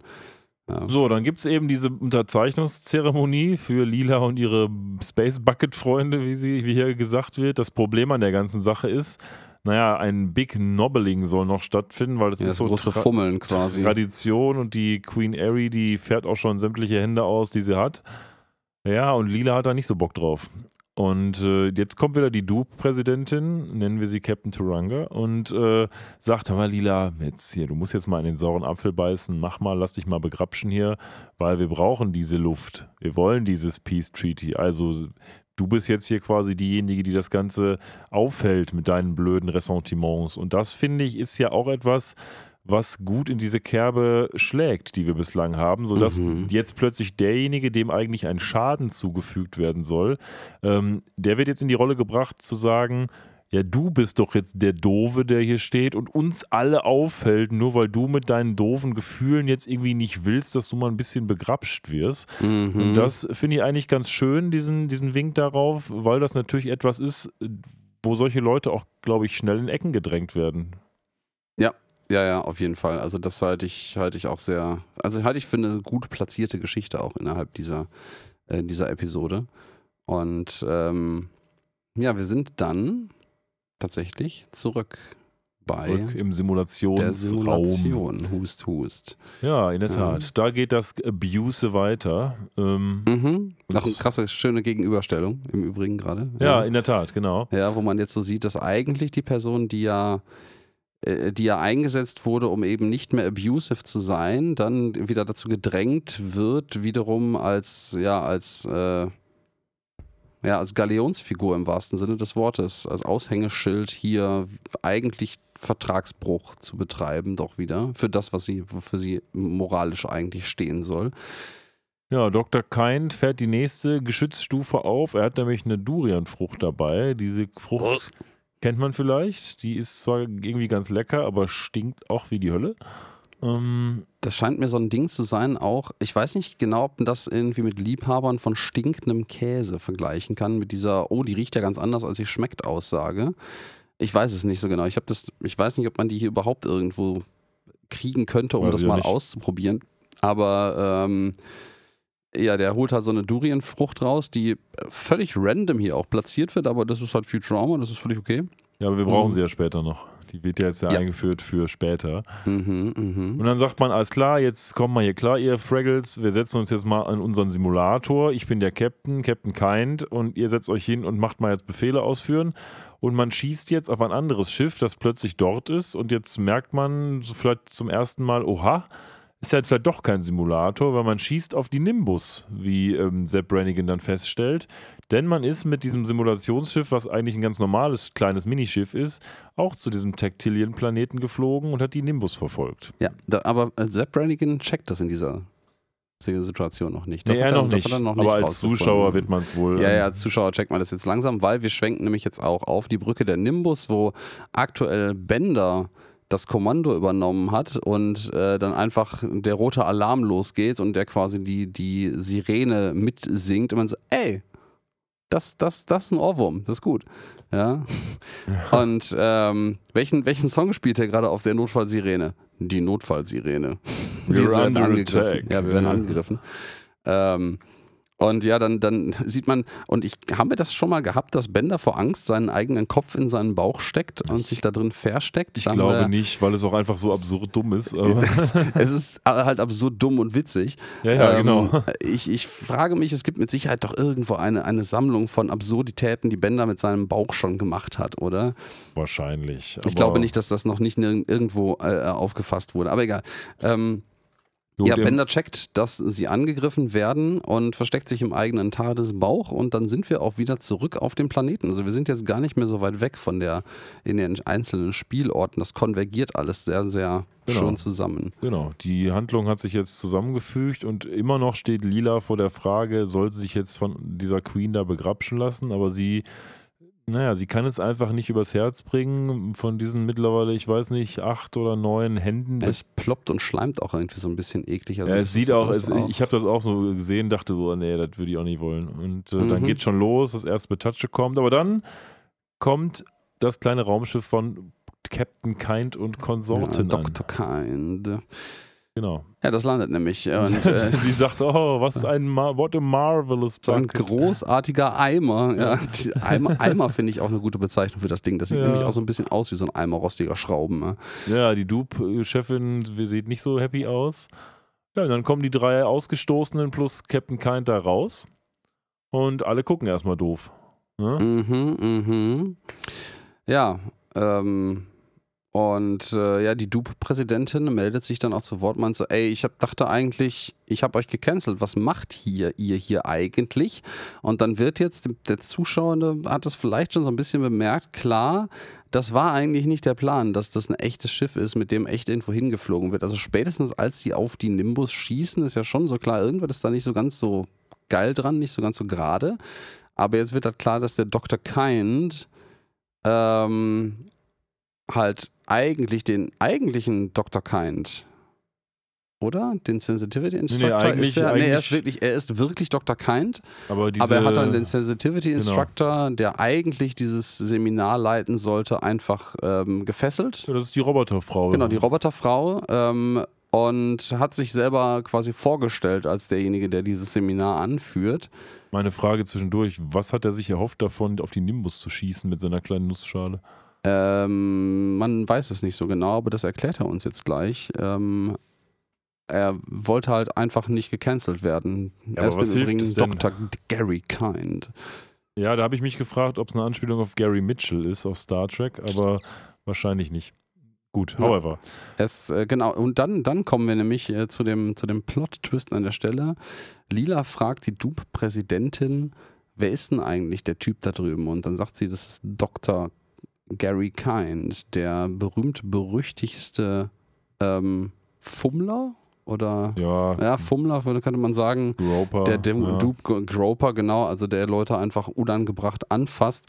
Und die Tactilians sind dann natürlich sehr angetan von und dann jetzt wird, oh, wird gegroped ohne Ende und ähm, Die sagen, und das ist mal ein Diplomat. dieser Gentleman ist ein Diplomat. Ähm, ja, und ihr habt, dann sagt er, you have messed with the wrong doctor of botanical science. Ähm, und da kommen wir wahrscheinlich auch so ein bisschen zu der In-Episoden-Erklärung, warum der diese Durian-Frucht angeschlört hat, weil er nämlich ein. Doktor der Botanik ist. Ja. Ähm, wirft aber für mich die Frage auf, ob das vielleicht doch eine Referenz auf irgendeinen anderen Bösewicht aus Star Trek, Science Fiction, was auch immer sein soll. Ähm, Mir Ja, fällt da mir allerdings keiner ein. Also Star Trek fällt mir jetzt ad hoc auch keiner Ja. ein. Und er hat halt ein Device of inconceivable power, also ein, eine, eine Gerätschaft, ähm, eine, eine Konstruktion, würde ich sagen, ein Construct äh, von unbegreifbarer Macht dabei. Ja. Und Was könnte ähm, das nur sein? was könnte das nur sein? Das ist natürlich die Durian, die er sich wie so ein, wie so ein Selbstmordattentäter an den Bauch Ja. geschnallt hat unter der Jacke. Ähm, ja, und die, ich glaube, bis jetzt auch eine namenlose Dame, die mit bei den Gecancelten mit dabei ist. Ich kann mich jedenfalls nicht erinnern, dass sie namentlich sich vorgestellt hat. Glaube auch nicht. Sagt dann so, ey, boah, wie viele Durians hat er denn noch dabei? Was jetzt halt auch suggeriert, dass das in der, nach der Badewanne vorhin nicht der einzige Durian war, den er gegessen hat. Ja, Ähm, aber er sagt, nur drei- eine reicht schon, um hier das ins große Loch zu schmeißen, wo die Luft rauskommt, und dann hahaha, wird's für immer stinken. Das ist halt aber auch so ein, so ein super dummer Austin Powers Bösewicht, Ja, Dr. Evil na- Plot. natür- natürlich. Ja, Ja, so, was hast du erwartet? ja, ich habe das schon lange Hand vorbereitet. Ich habe auf Sie gewartet, Mr. Bond. Genau. Ja. Dann Ach gibt es nochmal kurz eine Nachricht von Bender, der lila Oma sagt, dass die Nimbus beschossen wird vor irgendwie einigen Stunden und dass er sich jetzt schon mal hier verpieselt quasi und äh, ja, das war offensichtlich nicht der Ja, richtige. ja, das ist, äh, hat, hat nicht ganz geklappt, war eine Stunde zu spät. Aber die realisieren jetzt, dass ähm, der um, umrandet ist, äh, umrandet, einge, eingerahmt wird von diesen ganzen kleinen, niedlichen. Perversen. Ja. Ähm, und dass wir deswegen nicht mit dem Schiffslaser von oben auf ihn schießen können. Ja, das will nämlich jetzt die Dupe-Präsidentin. Genau, die, das wäre die Dupe-Präsidentin nämlich jetzt als Lösung dieses Problems. Und ich muss sagen, das ist, das ist ein praktikables Problem, aber halt mit so einem Orbitallaser auf eine Einzelperson schießen, Hm, Naja. ist vielleicht nicht so gut, außer natürlich den bösen Lasern, die die Waldbrände entzündet haben. Ihr erinnert euch vielleicht an die letzte Episode. ja. ähm, die sind natürlich total real. Mm. Und ähm, ja, dann ähm, ja, sagt der Dr. Gary Kind drauf natürlich auch ganz im Ton dieser Episode noch so zu Lila so, pff, was bist du denn für ein Captain? Irgendwie Frauen gehören in die Küche. Mach mir mal einen schönen äh, süßen Durian-Kuchen Das hier. auch, jetzt nehmen sie alles mit, was geht. So. Was, Ja, ja, ja, ja, das ist, geht jetzt zu so einem Crescendo über. Und da springt tatsächlich äh, Sepp Brannigan ein, der da versucht, fast so ein bisschen so im Geiste von Frys äh, ähm, Retourkutschen schlagfertig zu sein und sagt so, das ist, das ist ein, ein sehr erniedrigendes Stereotyp. Ähm, Lila ist echt scheiße im Backen. Genau. ja? Weil nicht jede Frau kann backen hier. Genau, nicht jede Frau kann backen. Ja, und dann passiert etwas, ähm, ja, womit man vielleicht gar nicht so sehr gerechnet hat, nämlich plötzlich gehen diese Scarlet C-Buttons aus. Warum? Ja, weil sie die, das 8-Stunden-Training überstanden haben. Ja, hurra, hurra. Also das war die, die heftigste Strafe ever für dieses ähm, Canceln. Acht Stunden Sensitivity Da Training. bin ich aber auch wieder so ein bisschen bei meiner, meiner Analogie von Großkonzernkritik. Ja, ja, äh, mit, oh, ihr habt jetzt offiziell dieses 8-Stunden-Training äh, für, für Social Awareness und sonst was irgendwie gemacht und jetzt seid ihr alle total compliant. Ja, genau. C. C Wir haben jetzt alle eine. Fortbildung gemacht, deswegen sind wir andere Menschen. Ganz genau. Wir haben jetzt alles umbenannt äh, und äh, uns von einem Marketinginstitut sagen lassen, wie man na, nicht nach außen auftritt. Und deswegen sind wir jetzt ein gutes Unternehmen. Na, das Schöne daran ist, Lila wird demoted und äh, jetzt ist plötzlich wieder Sepp Brannigan der Captain in dem Bus und sie äh, sagt, ne, jetzt, äh, die Du-Präsidentin sagt, so, jetzt ähm, schieß mal auf den hier. Und auch Sepp Brannigan sagt, ne, meine ich, denn ich weiß, es gibt jetzt eine, einen Unterschied zwischen richtig und falsch. Wenn du es falsch machst, wirst du gecancelt. Das ist aber halt auch wieder richtig geil. Das ist wirklich, ich bleibe bei dem, bei dem Crescendo-Begriff, dass jetzt äh, Sepp Brannigan halt auch genau diese gleiche politische Warte einnimmt von den Leuten, die halt nicht, also ich sage jetzt mal aus meiner Sicht, nicht verstehen wollen, wie mittlerweile viele, behaupte ich mal, Menschen wollen, dass die Welt gerne funktioniert, nämlich dass man aufeinander Rücksicht nimmt und dass alte Klischee- und Rollenbilder aufgebrochen werden ähm, und das halt einfach für, für PR macht, aber nicht versteht, warum. Genau, er hat gar nichts Ja. verstanden. Er sagt nur, ich mache das jetzt nicht mehr, weil ansonsten habe ich persönlich negative Konsequenzen. Ja. Ja, gut, das ist schön. Ähm, unterwegs sehen wir nochmal kurz einen Rückgriff auf eine alte Folge, weil der Professor hat nochmal einen Mini-Auftritt. Er möchte nämlich gerade sein Smelloscope benutzen, aber Ja. die Durienfrucht ist ja das Problem. Und Die der, die der Dr. Kind auch gerade aufgebrochen hat, um seiner Drohung noch ein bisschen Nachsatz zu verleihen. genau, die riecht dann der er Professor. genau, die, die riecht der Professor jetzt schon Meilen entfernt, äh, Milliarden von Meilen entfernt vielleicht. Ähm, ja, und der jongliert jetzt auch demonstrativ mit der Durian am Rande des äh, Blowhole. Ja, Ja. und jetzt finde ich, ist die Lösung irgendwie auch ganz cool. Okay, ähm, dann jetzt lieber Dr. Kind, dem fällt nämlich jetzt auch sein Scarlet C ab, weil er auch seine acht Stunden hinter sich gebracht hat. Und die Du-Präsidentin sagt, hör mal, der Brannigan, der feuert nicht. Deshalb, Dr. Kind, bist du jetzt der Captain der Nimbus? Feuer mal bitte. Und er, jawohl, Feuer! Und schießt sich selber ab. Fand ich irgendwie eine charmante Lösung. Das, Fand ich auch eine sehr charmante Lösung. Man sieht auch tatsächlich an der Stelle, dass Lilas Sorge eigentlich ein bisschen unbegründet war, weil dieser Laser ziemlich zielgerichtet nur den Dr. Kind trifft. Man muss fairerweise sagen, dass an diesem Punkt die äh, Tactilians schon ein bisschen Abstand von ihm genommen haben, weil er die Durian in der Hand hält, die sie auch alle echt eklig finden. Ja, richtig. Und ähm, ja, dann eine der finalen äh, Konklusionen dieser Episode ist dann, dass äh, Lila komplett von der Durian-Frucht äh, bekleckert und stinkend, weil sie die nämlich, das, die letzte halbe Hälfte davon, halbe Hälfte, das wäre ein Viertel, die letzte Mhm. Hälfte davon ähm, äh, verhindert hat, dass sie in dieses Loch fällt, äh, sich damit, damit selber komplett beschmiert hat. Und ja, nun, jetzt fingen die Tactilians das auch alles irgendwie ein bisschen eklig, sie zu umarmen und zu begrapschen. Und deswegen kann man jetzt mal gerade auf dieses Ritual verzichten und sie unterschreiben tatsächlich nochmal diesen Friedensvertrag. Ja, dann geht es nochmal einmal kurz zurück ins Dupe-Hauptquartier und Sepp Brannigan ähm, hält noch eine kurze Rede, sagt, hör mal hier, ich äh, entschuldige mich bei allen, die ich, denen ich irgendwie Leid zugefügt habe. Dann kommen nochmal tatsächlich unter anderem als Aufzählung die Amazonianerinnen. Kiff als allererstes. Erstmal genannt Kiff, sogar, klar, ja. aber auch die Sex Ladies, äh, dann Simulated Lila, weil er glaubt ja, der Rest war eine. Mhm. Und The Late Dr. Kind, äh, Der einfach hier als Urne noch vertreten ist. den Das sie ist- da hingestellt haben als Urne, genau. Boah, das finde ich aber sehr ungewöhnlich, muss ich sagen. Bei allem Randomness-Scheiß, den Futurama macht, den Late Dr. Kind als Urne hier hinzustellen, ist irgendwie ja, ist wahrscheinlich auch eine Anspielung, die wir nicht checken. äh, vielleicht auch das. Vielleicht ist der ganze Dr. Kind-Konstrukt mit der Urne am Ende eine Referenz, den, die uns beiden durchgegangen ist. Falls ihr wisst, was das sein soll, sagt uns das gerne. Ähm, ich bin da immer neugierig. Ja. Ja, Lila kriegt noch eine Medaille, weil sie das so toll gemacht hat, weil sie diese Durian-Frucht nicht hat reinfallen lassen in diese Air Pit und dementsprechend den Air Supply für die Dupe gesichert hat. Ja, und alle sind erstmal ganz happy, ne? Alle sind erstmal, ja, es, es gibt da noch einen, einen ganz kurzen letzten äh, Zapp Brannigan-Witz, den ich sehr schön finde.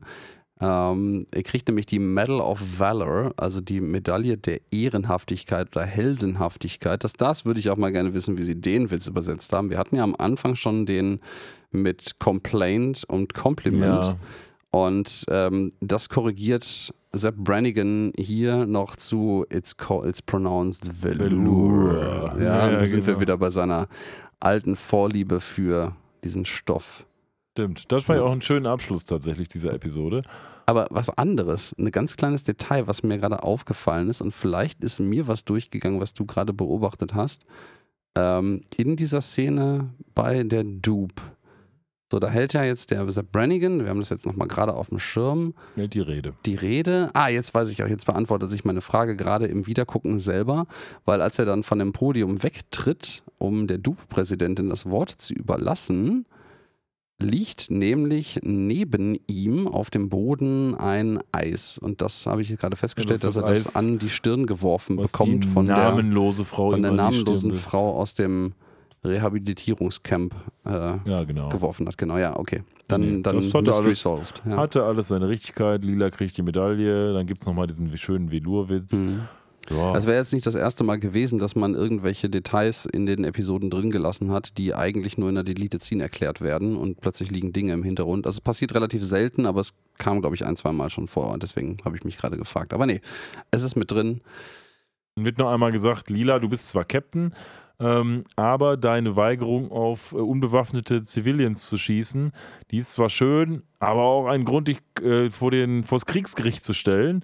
Was machst Ja. du hier eigentlich? Was, sind, was, was glaubst du eigentlich, wer wir sind? Die Friedenstruppe und jetzt Ja, verschwinde. Die, die Heilsarmee würde man vielleicht im Deutschen über ich glaube Peace Corps und, und Heilsarmee Ja, passt schon ganz gut. Ja, verschwinde, geh hier raus, du wirst äh, ehren, unehrenhaft entlassen. Nicht ehren, ehrenlos entlassen wird sie vielleicht auch, aber äh, unehrenhaft ehrenloser entlassen. Move, ja. Ja. Und ähm, jetzt wird sie quasi von der Dupe gecancelt, mehr oder weniger. Ja, und jetzt hat sie eine weitere Medaille in ihrem Medaillenpodest, sag ich mal, da, wo sie ihre ganzen schönen Bilder hatte. Aber durch dieses Abenteuer beflügelt ist sie jetzt zumindest wieder happy, da der Mhm. Employee of the Month zu sein. Es gibt ein neues Foto. Und das ist dann so ein bisschen das Happy Ending der Folge. Genau, Ne? hat ähm, Soldberg nochmal einen ganz kurzen Auftritt, um nochmal seiner Ekelhaftigkeit irgendwie ähm, Tribut zu zollen, indem er merkt, dass äh, Lila nach Durian riecht und er das wegschlabbert und im, im Off, als die Credits schon rollen, noch sagt so, ew, but also yum. Ja, genau. Und damit Fade to Black und Ende. Sind wir durch mit unserem Cancellation-Trip hier heute. Ja, apropos Cancellation, weißt du, was wir diese Episode, wir beiden weil Vollhongs wieder gecancelt haben? Ja, weiß ich. wir haben uns wieder nicht angehört, was wir in unserer ähm, ja in unserer ähm, ursprünglichen Spekulatius-Episode eigentlich dazu haben wollten. Ich glaube aber, mich zu erinnern, so ganz dunkel, dass das tatsächlich, ähm, also der, der, die grobe Eckrahmenhandlung. Ja. Sepp macht was total dämliches und wird gecancelt, erwähnt wird. Es war so, aber man konnte natürlich nicht erahnen, dass das dann zu den Tactillions geht und dieser Dr. Kind kommt und sowas. Ja, ja, Wir ja. haben ja. natürlich gesagt, Sepp, klar, Sepp macht irgendwas Blödes und wird rausgeschmissen oder in irgendeiner Art und Weise, irgendwann musste er irgendwelche Repressalien erdulden. Aber mehr konnte man da auch nicht draus lesen. Nee, nee, nee, nee. Also äh, ist okay. Ich würde sagen, das lassen wir jetzt einfach mal außen vor in unserem Outro. Na gut. Und ihr könnt euch das gerne ähm, nochmal reinziehen. In, ich glaube, Episode 39 ist es. Ähm, die Weihnachtsepisode kurz nach Weihnachten letzten Jahres, äh, zwischen Weihnachten und Neujahr. Aber und ja, Es dann- fehlt ja noch das Fazit. Genau, es fehlt das Fazit. Möchtest du den Anfang machen? Ja, kann ich machen. Ähm, also ich muss sagen, als ich die Episode das erste Mal gesehen habe, fand ich sie so lala. Sie hat jetzt aber durchs nochmalige Gucken und unsere Besprechung ein bisschen gewonnen für mich, ähm, weil ich ähm, der Episode zwar vorwerfen muss, dass sie so nicht so hundertprozentig weiß, wo sie hin will, weil sie so hundert verschiedene Themen um diese Cancel Culture, um Wokeness, um Frauenverachtung, um alles Mögliche, was, was irgendwie negativ konnotiert ist, dahingehend mal so ein bisschen anzuteasern. Ähm, aber auf der anderen Seite ist es ja auch ein bisschen das, was wir der letzten Episode vorgeworfen haben, nämlich, dass sie total eindimensional topical ist. Dementsprechend kann ich das jetzt ja schlecht als total negativ darstellen. Ich finde das auch nicht so negativ und vor allen Dingen bin ich froh, dass diese Episode das besser als die letzte Episode macht und dieses Cancellation-Event zwar am Anfang einmal anschneidet, dann aber nicht mehr als tragendes Element der Handlung verwendet, weil es ist mehr so eine Hinführung, sodass alle Charaktere einmal positioniert sind, dass man diesen Dr. Kind einführen kann, aber es dreht sich jetzt nicht zwingend alles darum, dass Sepp Brannigan irgendwie immer alles falsch macht oder sowas und das fand ich ganz erfrischend. Ich fand auch diese beiden Handlungsstränge, die, parallel laufen, sehr gut und gut zusammengeführt. Äh, dieser Dr. Kain ist irgendwie auch ein witziger Charakter, das haben sie sich auch gut äh, überlegt. Ähm, alles in allem kann ich also gar nicht sagen, dass ich diese Episode schlecht jetzt fand. Sie war jetzt so kein absolutes Top-Highlight für mich, aber aus den genannten Gründen würde ich sagen, eine 7 kann man schon mal geben. Ja, bravo, bravo. Ähm, dann schließe ich mich dem mal mit meinem Fazit an. Ich ähm, fand auch, die Episode hat in der Nachbearbeitung und jetzt auch Nachbesprechung an Wert für mich gewonnen. Ähm, die ist tendenziell auch sehr topical, was halt so ein Ding ist, was ich bei allen den neu, fast allen der neuen Episoden bemerkt habe und auch vielen anderen Leuten aufgefallen und auch zum Teil bitter aufgestoßen ist. Ähm, aber du hast das gut in Worte gefasst. Ich finde äh, auch, die Episode ähm, verpackt das in eine schöne Rahmenhandlung, ohne sich wie zum Beispiel die Vaccine-Episode zuletzt äh, total darauf zu versteifen, alles auf Biegen und Brechen damit nur einzubauen, ähm, nimmt aber hier und da so ein paar Nebenkriegsschauplätze auf, äh, die zu dem Gesamtthema Komplex äh, und ich sag mal so einer, ja, vielleicht auch moralischeren äh, nicht neuen moralischen Bewegung möchte ich das nicht nennen, aber doch einer, einer offeneren, ähm, auch durch Social Media befeuerten und verstärkten Moralität ähm, hingehen und da so ihren, ihren Zusammenhang finden. Ähm, ich bin immer noch neugierig, ob der Dr. Gary Kind eventuell eine Referenz ist, weil mir das zu arbiträr, also nicht arbiträr genug vorkam, da so viel drumherum zu bauen um diesen Charakter, gerade auch mit dem, äh, mit dem Ableben und dem Supervillain und der Urne. Aber das soll jetzt mal meiner, ähm, bei meinem Fazit nicht unbedingt äh, relevant sein. Ich finde, diese Episode hat um Längen besser funktioniert als die letzte noch. Vielleicht ist es jetzt auch ein bisschen der äh, Kontrast, der mich dazu bringt, ähm, tatsächlich mit deiner 7 gleichzuziehen, weil die doch sehr unterhaltsam war. Ähm, ich habe im Vorhinein einige Leute ähm, gelesen, auch wieder auf Reddit, die jetzt sagen, so, boah, für sie wäre diese gesamte Episode von vorne bis hinten nur mit Boomer-Humor durchzogen. Und da habe ich so ein bisschen gerade jetzt auch den Einfall gehabt, äh, haben diese Leute diese Episode nicht richtig verstanden oder völlig anders gelesen als wir beide jetzt, weil ja, da ist eine ganze Menge klischeehafter Boomer-Humor eingebaut, aber eigentlich als Seitenhieb und als, als, als Kritik und nicht als äh, die eigentliche Humorebene, die man haben möchte, finde ich. Auch wenn natürlich jetzt das Be der Begriff Boomer-Humor sowieso eine, eine, relativ schwammige Geschichte ist und nicht irgendwie klar äh, umrissen ist. Aber ähm, ich, ich finde gerade das diese Schichtigkeit, Vielschichtigkeit macht diese Episode interessanter. Die ist jetzt nicht krass herausragend gut, deswegen auch nur eine 7, aber ich finde die völlig in Ordnung. Also aus meiner Perspektive hat diese Episode auch keinen anderen Humor als andere Futurama-Episoden.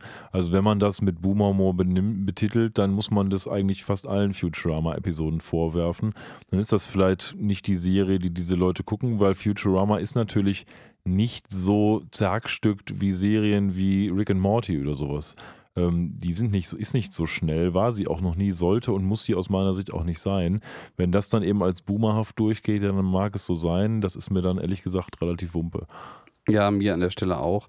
Und vielleicht ist es genau nämlich das ähm, äh, Umgekehrte, dass nämlich diese Leute, die dann der ähm, dem Futurama dieser Episode Boomer-Humor unterstellen, nur die ewig gestrigen Nörgler sind, die eigentlich sich echauffieren darüber, dass sie etwas völlig diffuses, was sie selber nicht benennen können, nicht wieder geliefert bekommen haben, weil ich glaube, viel zu viele, gerade der, der Original-Fox-Staffeln, ausschließlich Anhänger, ähm, ein bisschen hängen geblieben sind in so einer, so einer verklärten, romantisierten ähm, Sicht dessen, was die alten Episoden mutmaßlich waren, äh, die ja auch damals wesentlich näher am Zeitgeist dran waren, als sie das heute noch sind, äh, und etwas erwartet haben, was eigentlich nicht lieferbar ist.